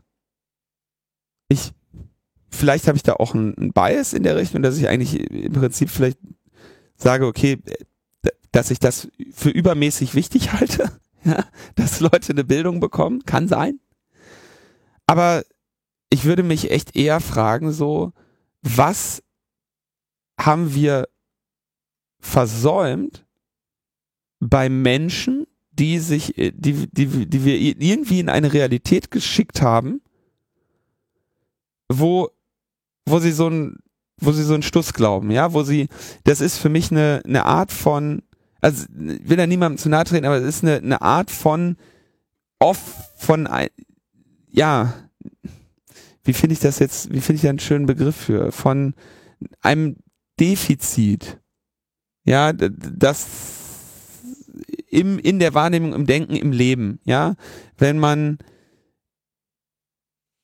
sag ich mal, nicht in der Lage ist, ähm, sinnvoll, also wenn man die Mittel nicht an die Hand gegeben bekommen hat, sinnvoll das Geschehen, was um einen herum stattfindet, einzuordnen, zu bewerten und zu eben zu schauen, ah, okay, pass auf, die Behauptung, auf der Einkaufsstraße werden am laufenden Band Leute vergewaltigt, ähm, deckt sich nicht mit meiner Erfahrung. Und wenn das wahr wäre, wie würde sich die Realität verhalten? Ja, also so eine, das, so zu überlegen, so ist es eine realistische Annahme, dass es eine Nachrichtensperre gibt über bestimmte Informationen. Und wie würde die Welt aussehen, wenn es, wenn die, wenn diese Information tatsächlich zutreffend ist, eine Nachrichtensperre aber äh, nicht existiert? Würde zum Beispiel eine Bildzeitung zum Beispiel sofort darüber berichten? Oder halte ich es für realistisch, dass ähm, irgendwie Julian Reichelt äh, linksgrün versiffte Verschwörungen eingegangen ist, um, äh, um die Welt, äh, um vor der Welt zu verheimlichen, dass im laufenden Band äh, hier irgendwie Vergewaltigungen stattfinden. So.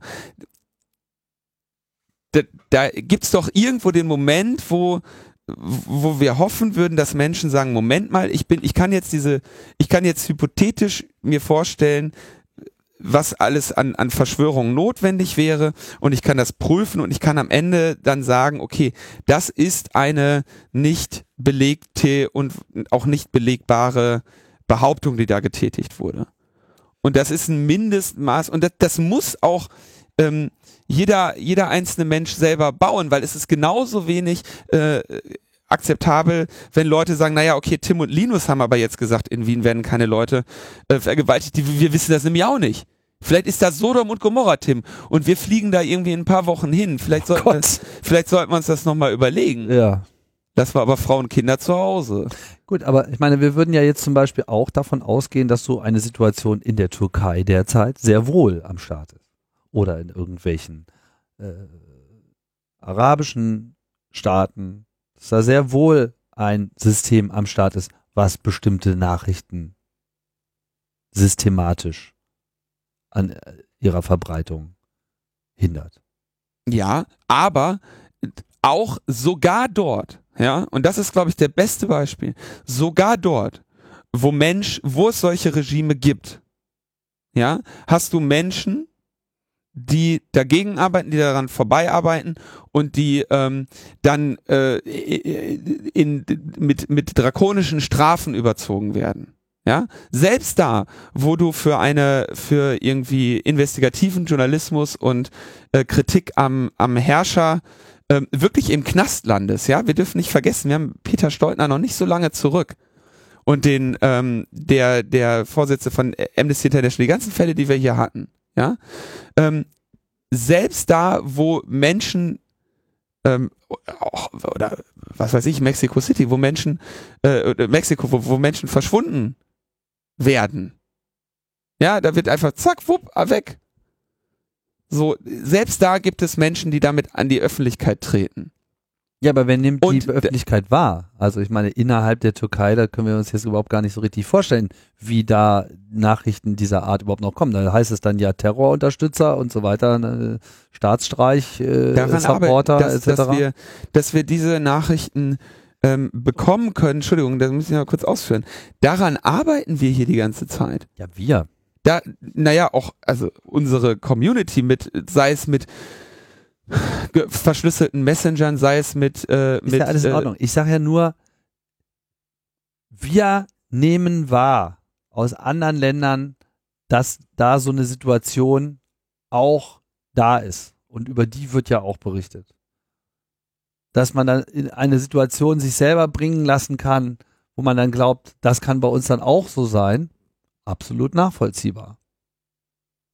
Ist nachvollziehbar. Klar arbeiten wir dagegen. Klar äh, leben wir beide jetzt auch in einem etwas, denken wir zumindest, aufgeklärteren Umfeld, ja, wo wir eine etwas äh, ungefiltertere äh, Wahrnehmung der Realität haben in unserer Sichtweise einen guten Blick auf nee, ich find, das also, äh, ist geschehen. Das, das halt Entschuldigung, da, da, haben wir gleich wieder äh, Kommentare. Wir haben nicht einen einen ungefilterteren Blick auf die Realität.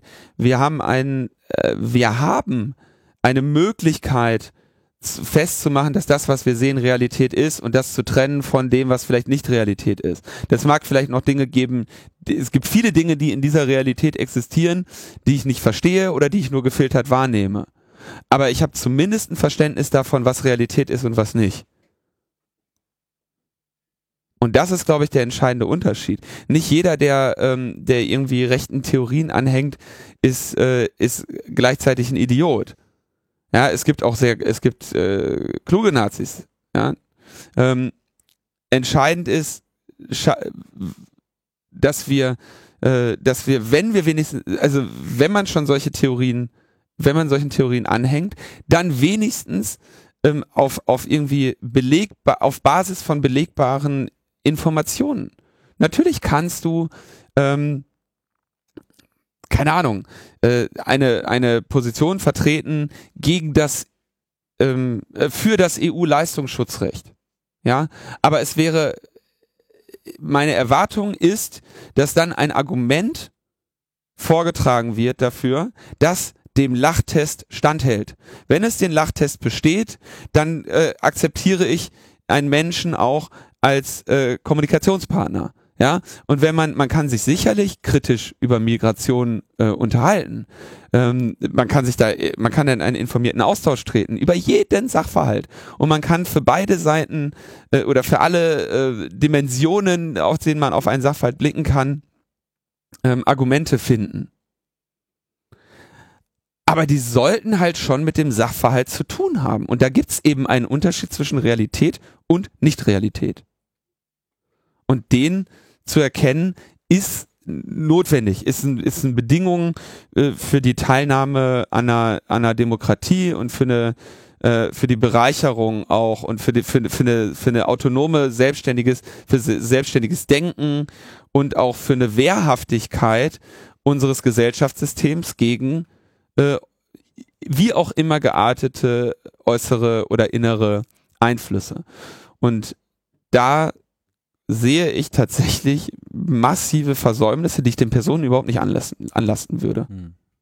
Ja klar, die Versäumnisse gab es sicherlich nicht nur die Bildung und im Osten einfach nochmal speziell die Situation nach der Wende, die einfach auch dazu geführt hat, dass einfach viele Leute einfach gegangen sind. Im Osten natürlich auch Viele die, gute Leute. die Erfahrung, dass du gesehen hast, so, ja doch, das kann sein, dass uns der ganze Staat verarschen und unterdrücken will. Das, äh, ja, das gibt's. Und das gibt's, dass man selbst seinem Nächsten nicht mehr trauen kann.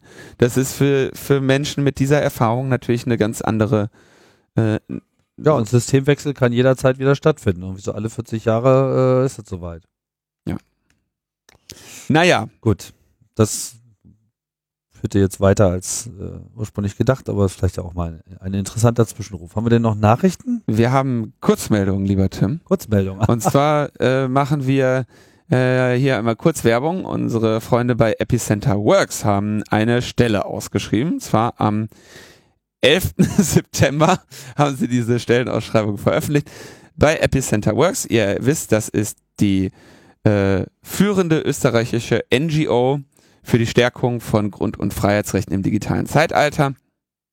Thomas Lohninger, der ja hier regelmäßig auch zu hören ist, hat diese äh, ja, was macht er? Welche Position hat er eigentlich? Der führt diese Organisation, ne? Ähm, und sie suchen jetzt einen, äh, eine Position als Communications Manager, Junior, Senior, äh, Geschlecht, egal. Ähm, du bist interessiert an Netzpolitik, Menschenrechte und Gerechtigkeit, motiviert in dieser Welt etwas zu verändern und eine Stimme der Zivilgesellschaft zu sein. Und du bist gut darin, komplexe Inhalte einfach und zielgruppengerecht aufzubearbeiten in Texten, Bildern und oder medienwirksamen Inszenierungen. Du musst textsicher in deutscher und englischer Sprache sein und erfahren in Social Media, klassischer Medienarbeit und ideal, idealerweise auch politischen Kampagnen. Dann äh, gibt es hier für dich hoffentlich den, das Ziel an diesem Bewerbungsverfahren teilzunehmen. Du bekommst geboten einen Dienstort im Herzen Wiens. Stimmt. Ähm, ja, kannst dich dann kannst du direkt noch feststellen, ob da am laufenden Band Vergewaltigungen stattfinden oder nicht. Ja, da bildet sich noch die Möglichkeit, der Sache selber zu, auf den Grund zu gehen. Ähm, Tätigkeit im Rahmen von 20 bis 40 Wochenstunden. Möglich sind sowohl eine Anstellung als auch ein Beratungsvertrag. Du solltest noch dieses Jahr einsteigen können, idealerweise Oktober, November. Und geboten wird dir eine Bezahlung, die sich im für NGOs üblichen Rahmen bewegt. Äh, je nach Qualifikation und Erfahrung.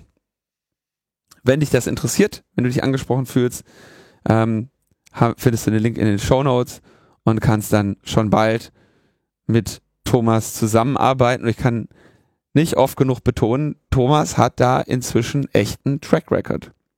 Ja, egal ob es um Netzneutralität geht, egal ob es um Vorratsdatenspeicherung geht, ähm, Epicenter Works beziehungsweise die Vorgängerorganisation der äh, AK Vorrat Österreich haben da äh, durchaus schon das eine oder andere, die eine oder andere Kerbe. Marke gesetzt. Ja. Genau, demnächst hier auch mehr, mehr Thomas, weil du wirst äh, ein wenig aussteigen für ein paar Wochen und dann äh, gibt's hier mal ein bisschen alternatives äh, Programm, unter anderem mit Thomas. Aber nicht nur. Was haben wir noch hier Kurzmeldung äh, EU. Ja, Also das Thema finde ich tatsächlich relativ interessant. Ich setze mich ja ähm, in, in, in meiner beruflichen Tätigkeit in verschiedenen ähm, Bereichen auch mit der Übermacht von Google, Apple, Facebook, Facebook, Facebook und äh, Hack und Pack.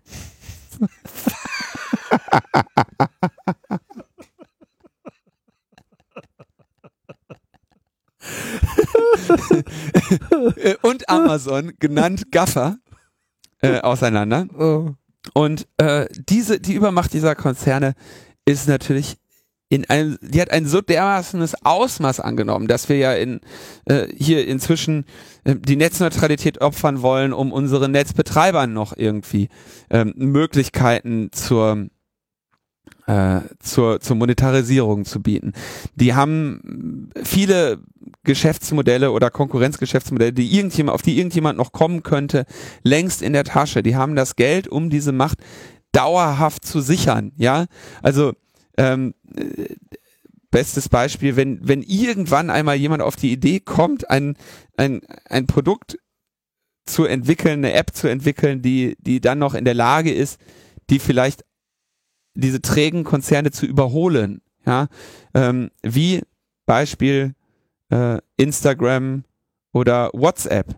Dann kaufen die sich das einfach und die haben das Geld, sich das zu kaufen. Das ist etwas, was wir auch über die Jahrzehnte auch bei Microsoft beobachtet haben. Ja, und noch dazu äh, haben, ist diese Übermacht der Konzerne dadurch gekennzeichnet, dass sie in dieser globalisierten Welt äh, zusehen, ihre Dienstleistungen dort zu versteuern, äh, wo sie besondere Konditionen haben. Das heißt, ähm, ich will jetzt nicht großartig in diesen Wirtschaftsideen ähm, abwandern, aber es ist schon immer auch von den wirtschaftsliberalsten wird dann schon argumentiert, dass so ein großer Konzern ja nichts Schlechtes ist und wenn der viel Mehrwert schafft und viel Gewinn scheffelt und uns ein iPhone für 1600 Euro anbietet, äh, dass da immer noch was Gutes bei rumfällt, weil diese Konzerne ja irgendwo Menschen anstellen oder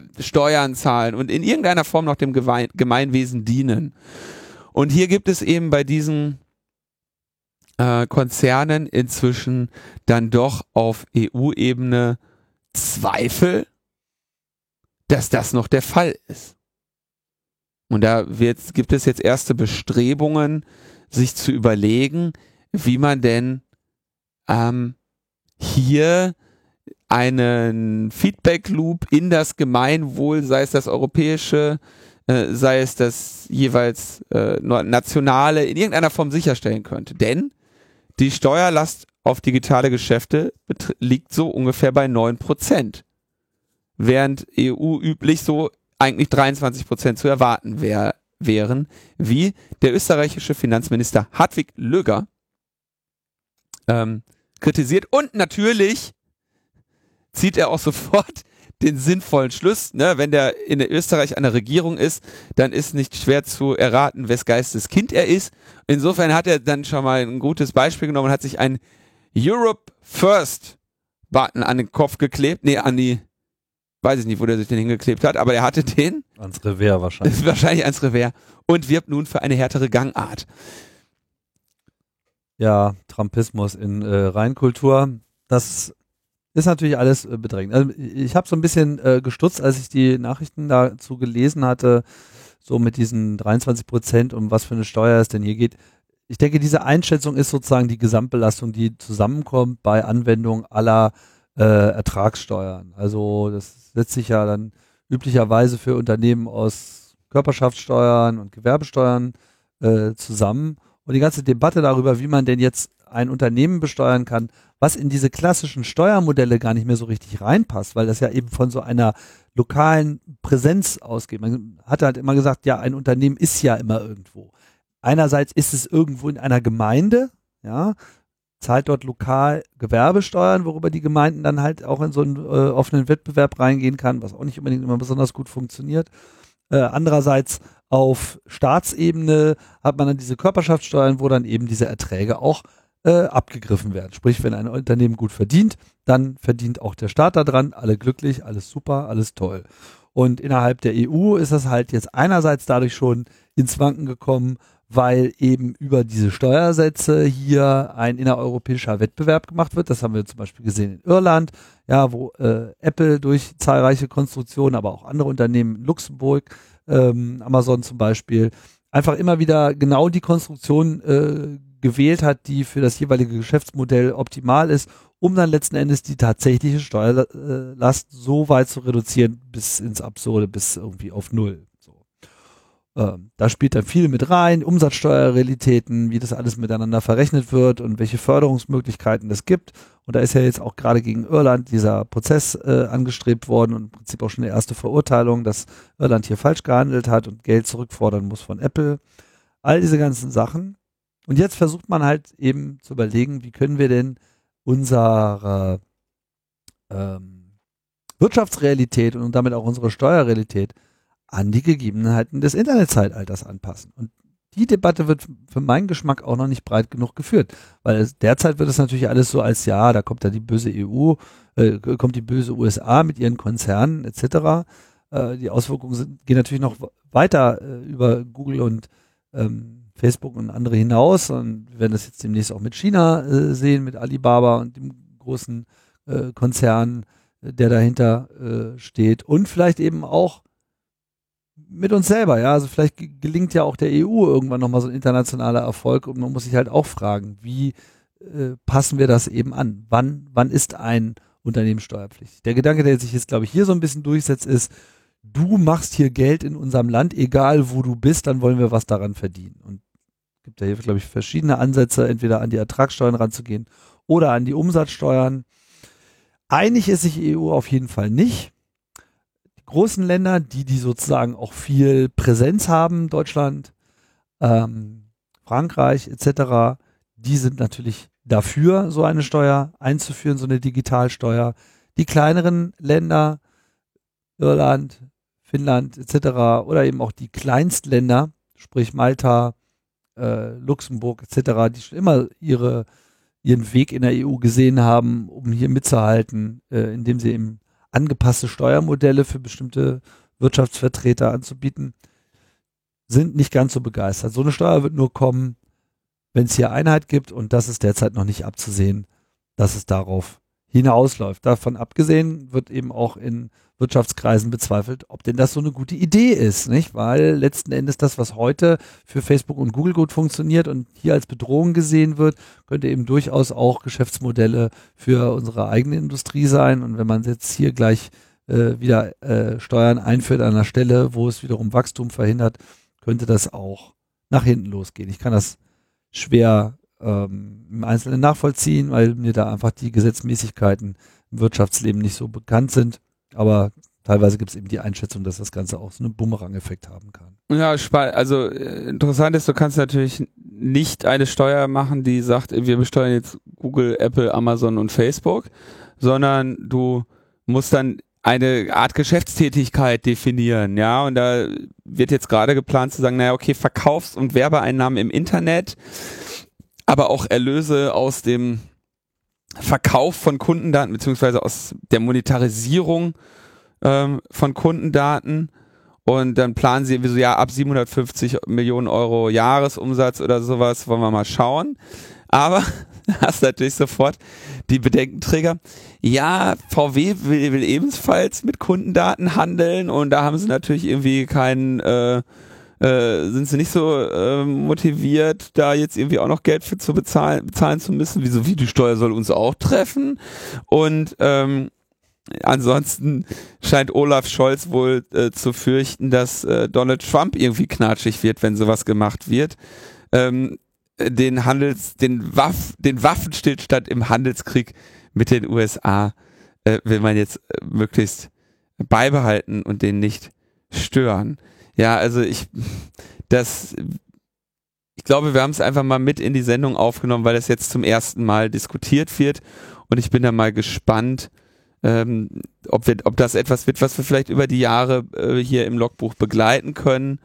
Und bin halt auch gespannt, wie sie das jetzt auch dann am Ende wieder verkacken wollen, weil da wird dem bestimmt eine Möglichkeit einfallen. Ja, hier fehlt, glaube ich, die ganze Politik, politikwissenschaftliche Debatte um äh, Sinn und Nutzen von so etwas und wie sowas in der Zukunft mal aufgestellt werden sollte. Das hätte auch jetzt bei der Urheberrechtsdebatte sehr geholfen. Von daher bin ich da auch etwas skeptisch, dass wir da äh, schnell vorankommen. Da hier Einigkeit erzielt werden muss zwischen allen Staaten, glaube ich, werden wir das so schnell nicht sehen. Gut. Und das, würde ich sagen, bringt uns zu den Terminen.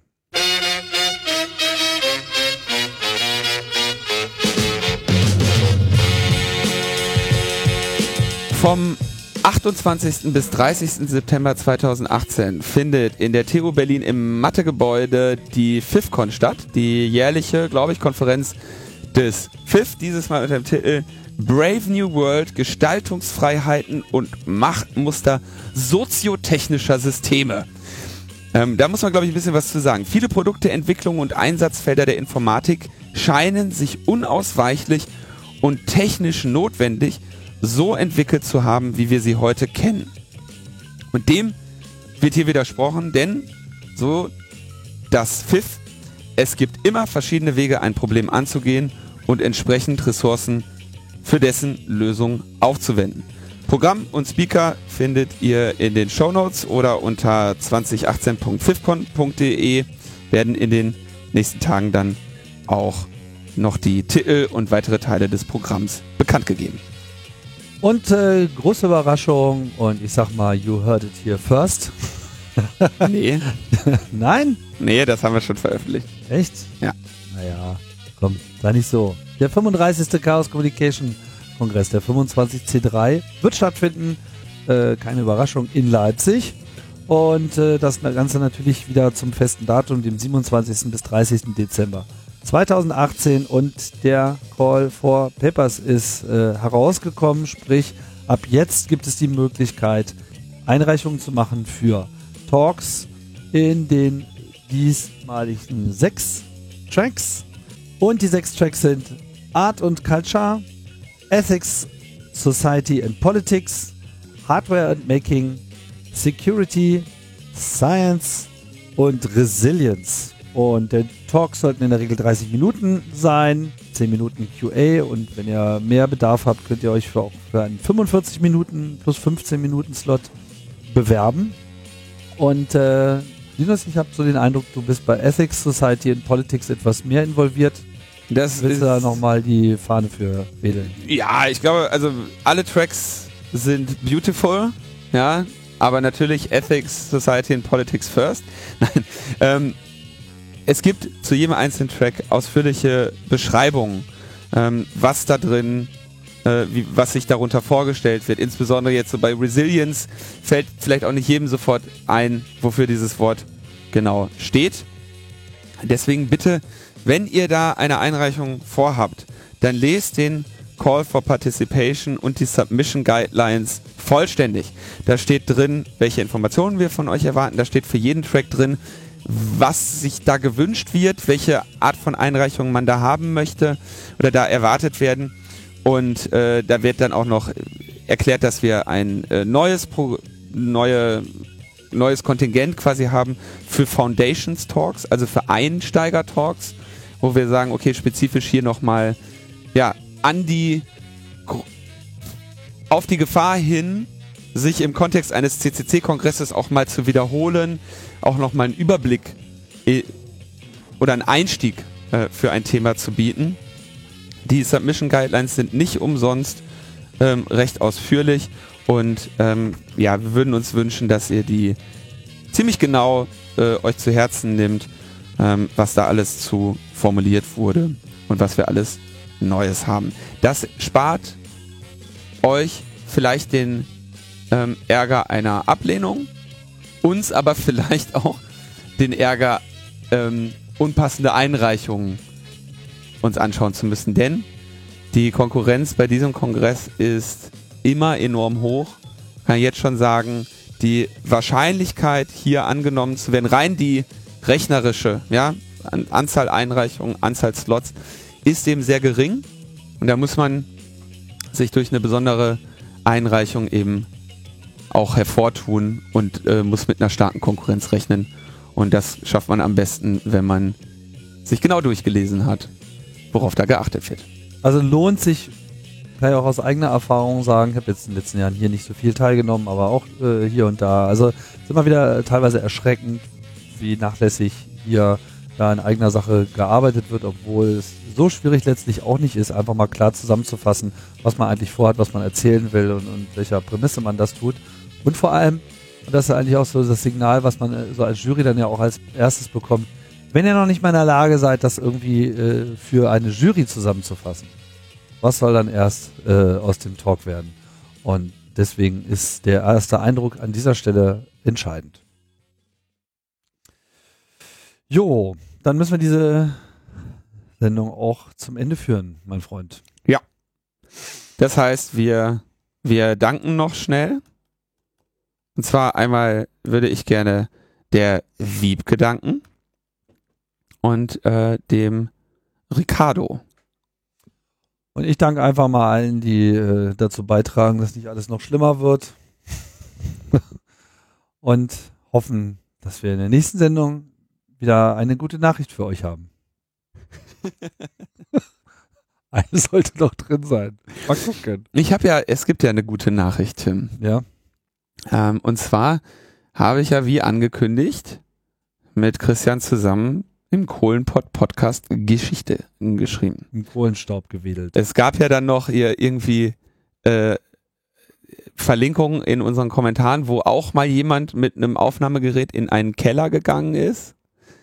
Aber, und, oder in Salzstock oder sowas, ja, und dann gesagt wird, das ist auch Untertag, ja, aber eben nicht 1200 Meter.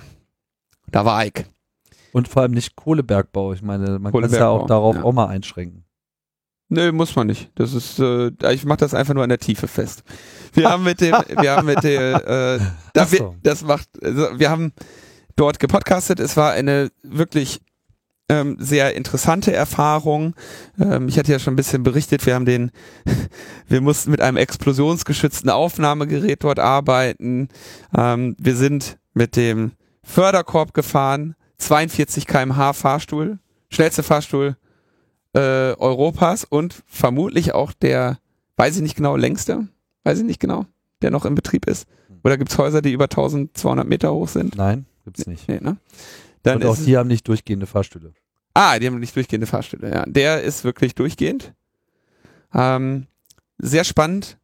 Und da wir aber eben unter so doch her herausfordernden Bedingungen mit diesem analogen, explosionsgeschützten Aufnahmegerät gearbeitet haben, wird sich die Veröffentlichung noch etwas hinziehen. Wird, glaube ich, nicht jetzt zu Sonntag passieren. Aber ich kann euch trotz deshalb schon mal empfehlen, jetzt schon mal den Kohlenpott äh, zu abonnieren, den ich tatsächlich für einen sehr interessanten Podcast halte. Wir haben ja hier auch in der letzten Woche sagte ich ja, der Kohlenbergbau endet und dann sagte Tim ja, Gott sei Dank, hier so ein links, linksgrün versiffter Öko-Tim, ähm, das, was da, was da pass was da passiert ist jetzt und was die da gebaut haben, ähm, das war schon wirklich eine sehr äh, krasse, eine sehr krasse Erfahrung, das zu sehen. Und was das für, ähm, für die Menschen da bedeutet, dass dieser, dass dieser Teil der deutschen Geschichte jetzt irgendwie halt auch beendet wird, das hat viele Facetten. Das hat äh, gute Facetten, das hat auch traurige Facetten und das hat vor allem eine sehr, sehr viel Kultur und Schicksal, was da irgendwie dranhängt. Ähm, und das finde ich äh, äußerst interessant, wie das im Kohlenpott immer wieder auch von den verschiedenen Facetten beleuchtet wird. Da ist viel Pathos natürlich bei. Kohlenbergbau im Ruhrpott, das ist einfach eine ganz eigene, eine ganz eigene Kultur, ein ganz eigener Stolz und auch eine ganz eigene äh, Melancholie und auch eine, ja, eine, eine, eine, sehr, also das, das ist im, immer noch eine echt eine Drecksplackerei da unten, so, ähm, die da eben auch auf eine Weise glorifiziert und auch in meinen Augen ein bisschen schöner gemacht wird, als es, als sie vielleicht dann doch jeden Tag ist. Aber das ist ta- tatsächlich eine Kultur, die, äh, in die es sich lohnt, mal einzutauchen und die wahrzunehmen und sei es nur, ähm, um den eigenen Erfahrungshorizont, äh, um dieses äh, Stück Industrie, Kultur und inzwischen bald dann eben Industriekulturgeschichte zu erweitern. Insofern nochmal die Empfehlung für den äh, Kohlenpott hier in eigener Sache und in ein, zwei, drei Wochen oder so, wir haben es da noch nicht festgelegt, wird dann eine etwas längere Folge äh, dort zu hören sein, die nicht ganz Metaebene Tonqualitätsniveau hat, weil man eben das Metaebene Equipment nicht nach da unten schleppen durfte. Ja, und äh, da fällt mir ein, dass ich eigentlich schon immer mal ein CAE über U-Boote machen wollte und falls ihr irgendwie da äh, kompetente Gesprächspartner seid und mir einen Ritt in einem U-Boot auf mehr als 1200 Meter unter dem Meeresspiel bringen kann, damit ich diesen Rekord bitte noch viel, viel tiefer. damit er nicht wieder zurückkommt. ja, ich bin für Hinweise dankbar. Vielleicht sollte ich sowieso mal mehr CAE-Themen ich hab, äh, an anwerben. Was, was hältst du davon? Ich bin ja, ich bin ja da so ein bisschen eigen. Und ich weiß, überlege immer wieder, ob das. Du, Tim, eigen. Ja. Ach. Doch. Kommst denn darauf? Kam mir so. Beim Kaffee. eigen insofern, als dass ich ähm, nicht groß, also ich kündige gerne Dinge nicht an, bevor sie äh, fertig sind. Und das ist natürlich gerade bei der Themensuche immer so eine Sache. Wir schreiben viele Leute auch und machen Themenvorschläge, aber vieles, äh, ich merke halt immer wieder, ja, ich kann eigentlich immer nur Sachen machen, die mich jetzt auch selber rufen. Aber dann aktiv das Netz und meine Kreise dafür zu benutzen, um da groß äh, äh in der Öffentlichkeit loszurecherchieren, habe ich dann immer deshalb nicht gemacht, weil ich keine Erwartungshaltung setzen wollte und dann irgendwie diese Themen dann vielleicht doch nicht mache, aus welchen Gründen auch immer. Ist das eine falsche Zurückhaltung? Tim, wenn immer du dir im Leben die Frage gestellt hast, ob das falsche Zurückhaltung ist, hast du doch die Antwort schon gekannt, oder?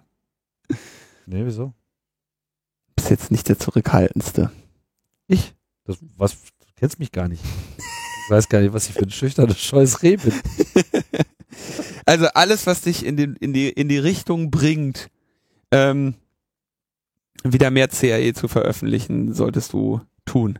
Wurde äh, am war kürzlich bei so einer Ver Veranstaltung, wo mich nachher auch jemand ansprach, so hier, äh, ähm, du machst doch auch mit mit Tim so einen Podcast, ne? Und ich sagte ja. Und er sagt, ich bin ein totaler Fan von Tim. Vor allem dieses CAE. Ich gesagt, gesagt, richtig ihm aus. Das sei hiermit geschehen. Ach du Alter. Fand, fand ich gut. Du kleiner Co-Podcaster, du. fand ich sehr schön. Also, totaler Fan von Tim. Gut, ja. Linus. Beenden wir. Wir beenden das. Die Sendung in guter Laune. In bester Laune. Wünschen euch auch gute Laune. Ich mache die nächsten paar Folgen nicht mit. Ähm, lass mich von Thomas und André und vielleicht anderen hoffentlich äh, gut vertreten und wir hören uns dann irgendwann wieder. Genau. Bis dahin. Tschüss. Ciao, ciao.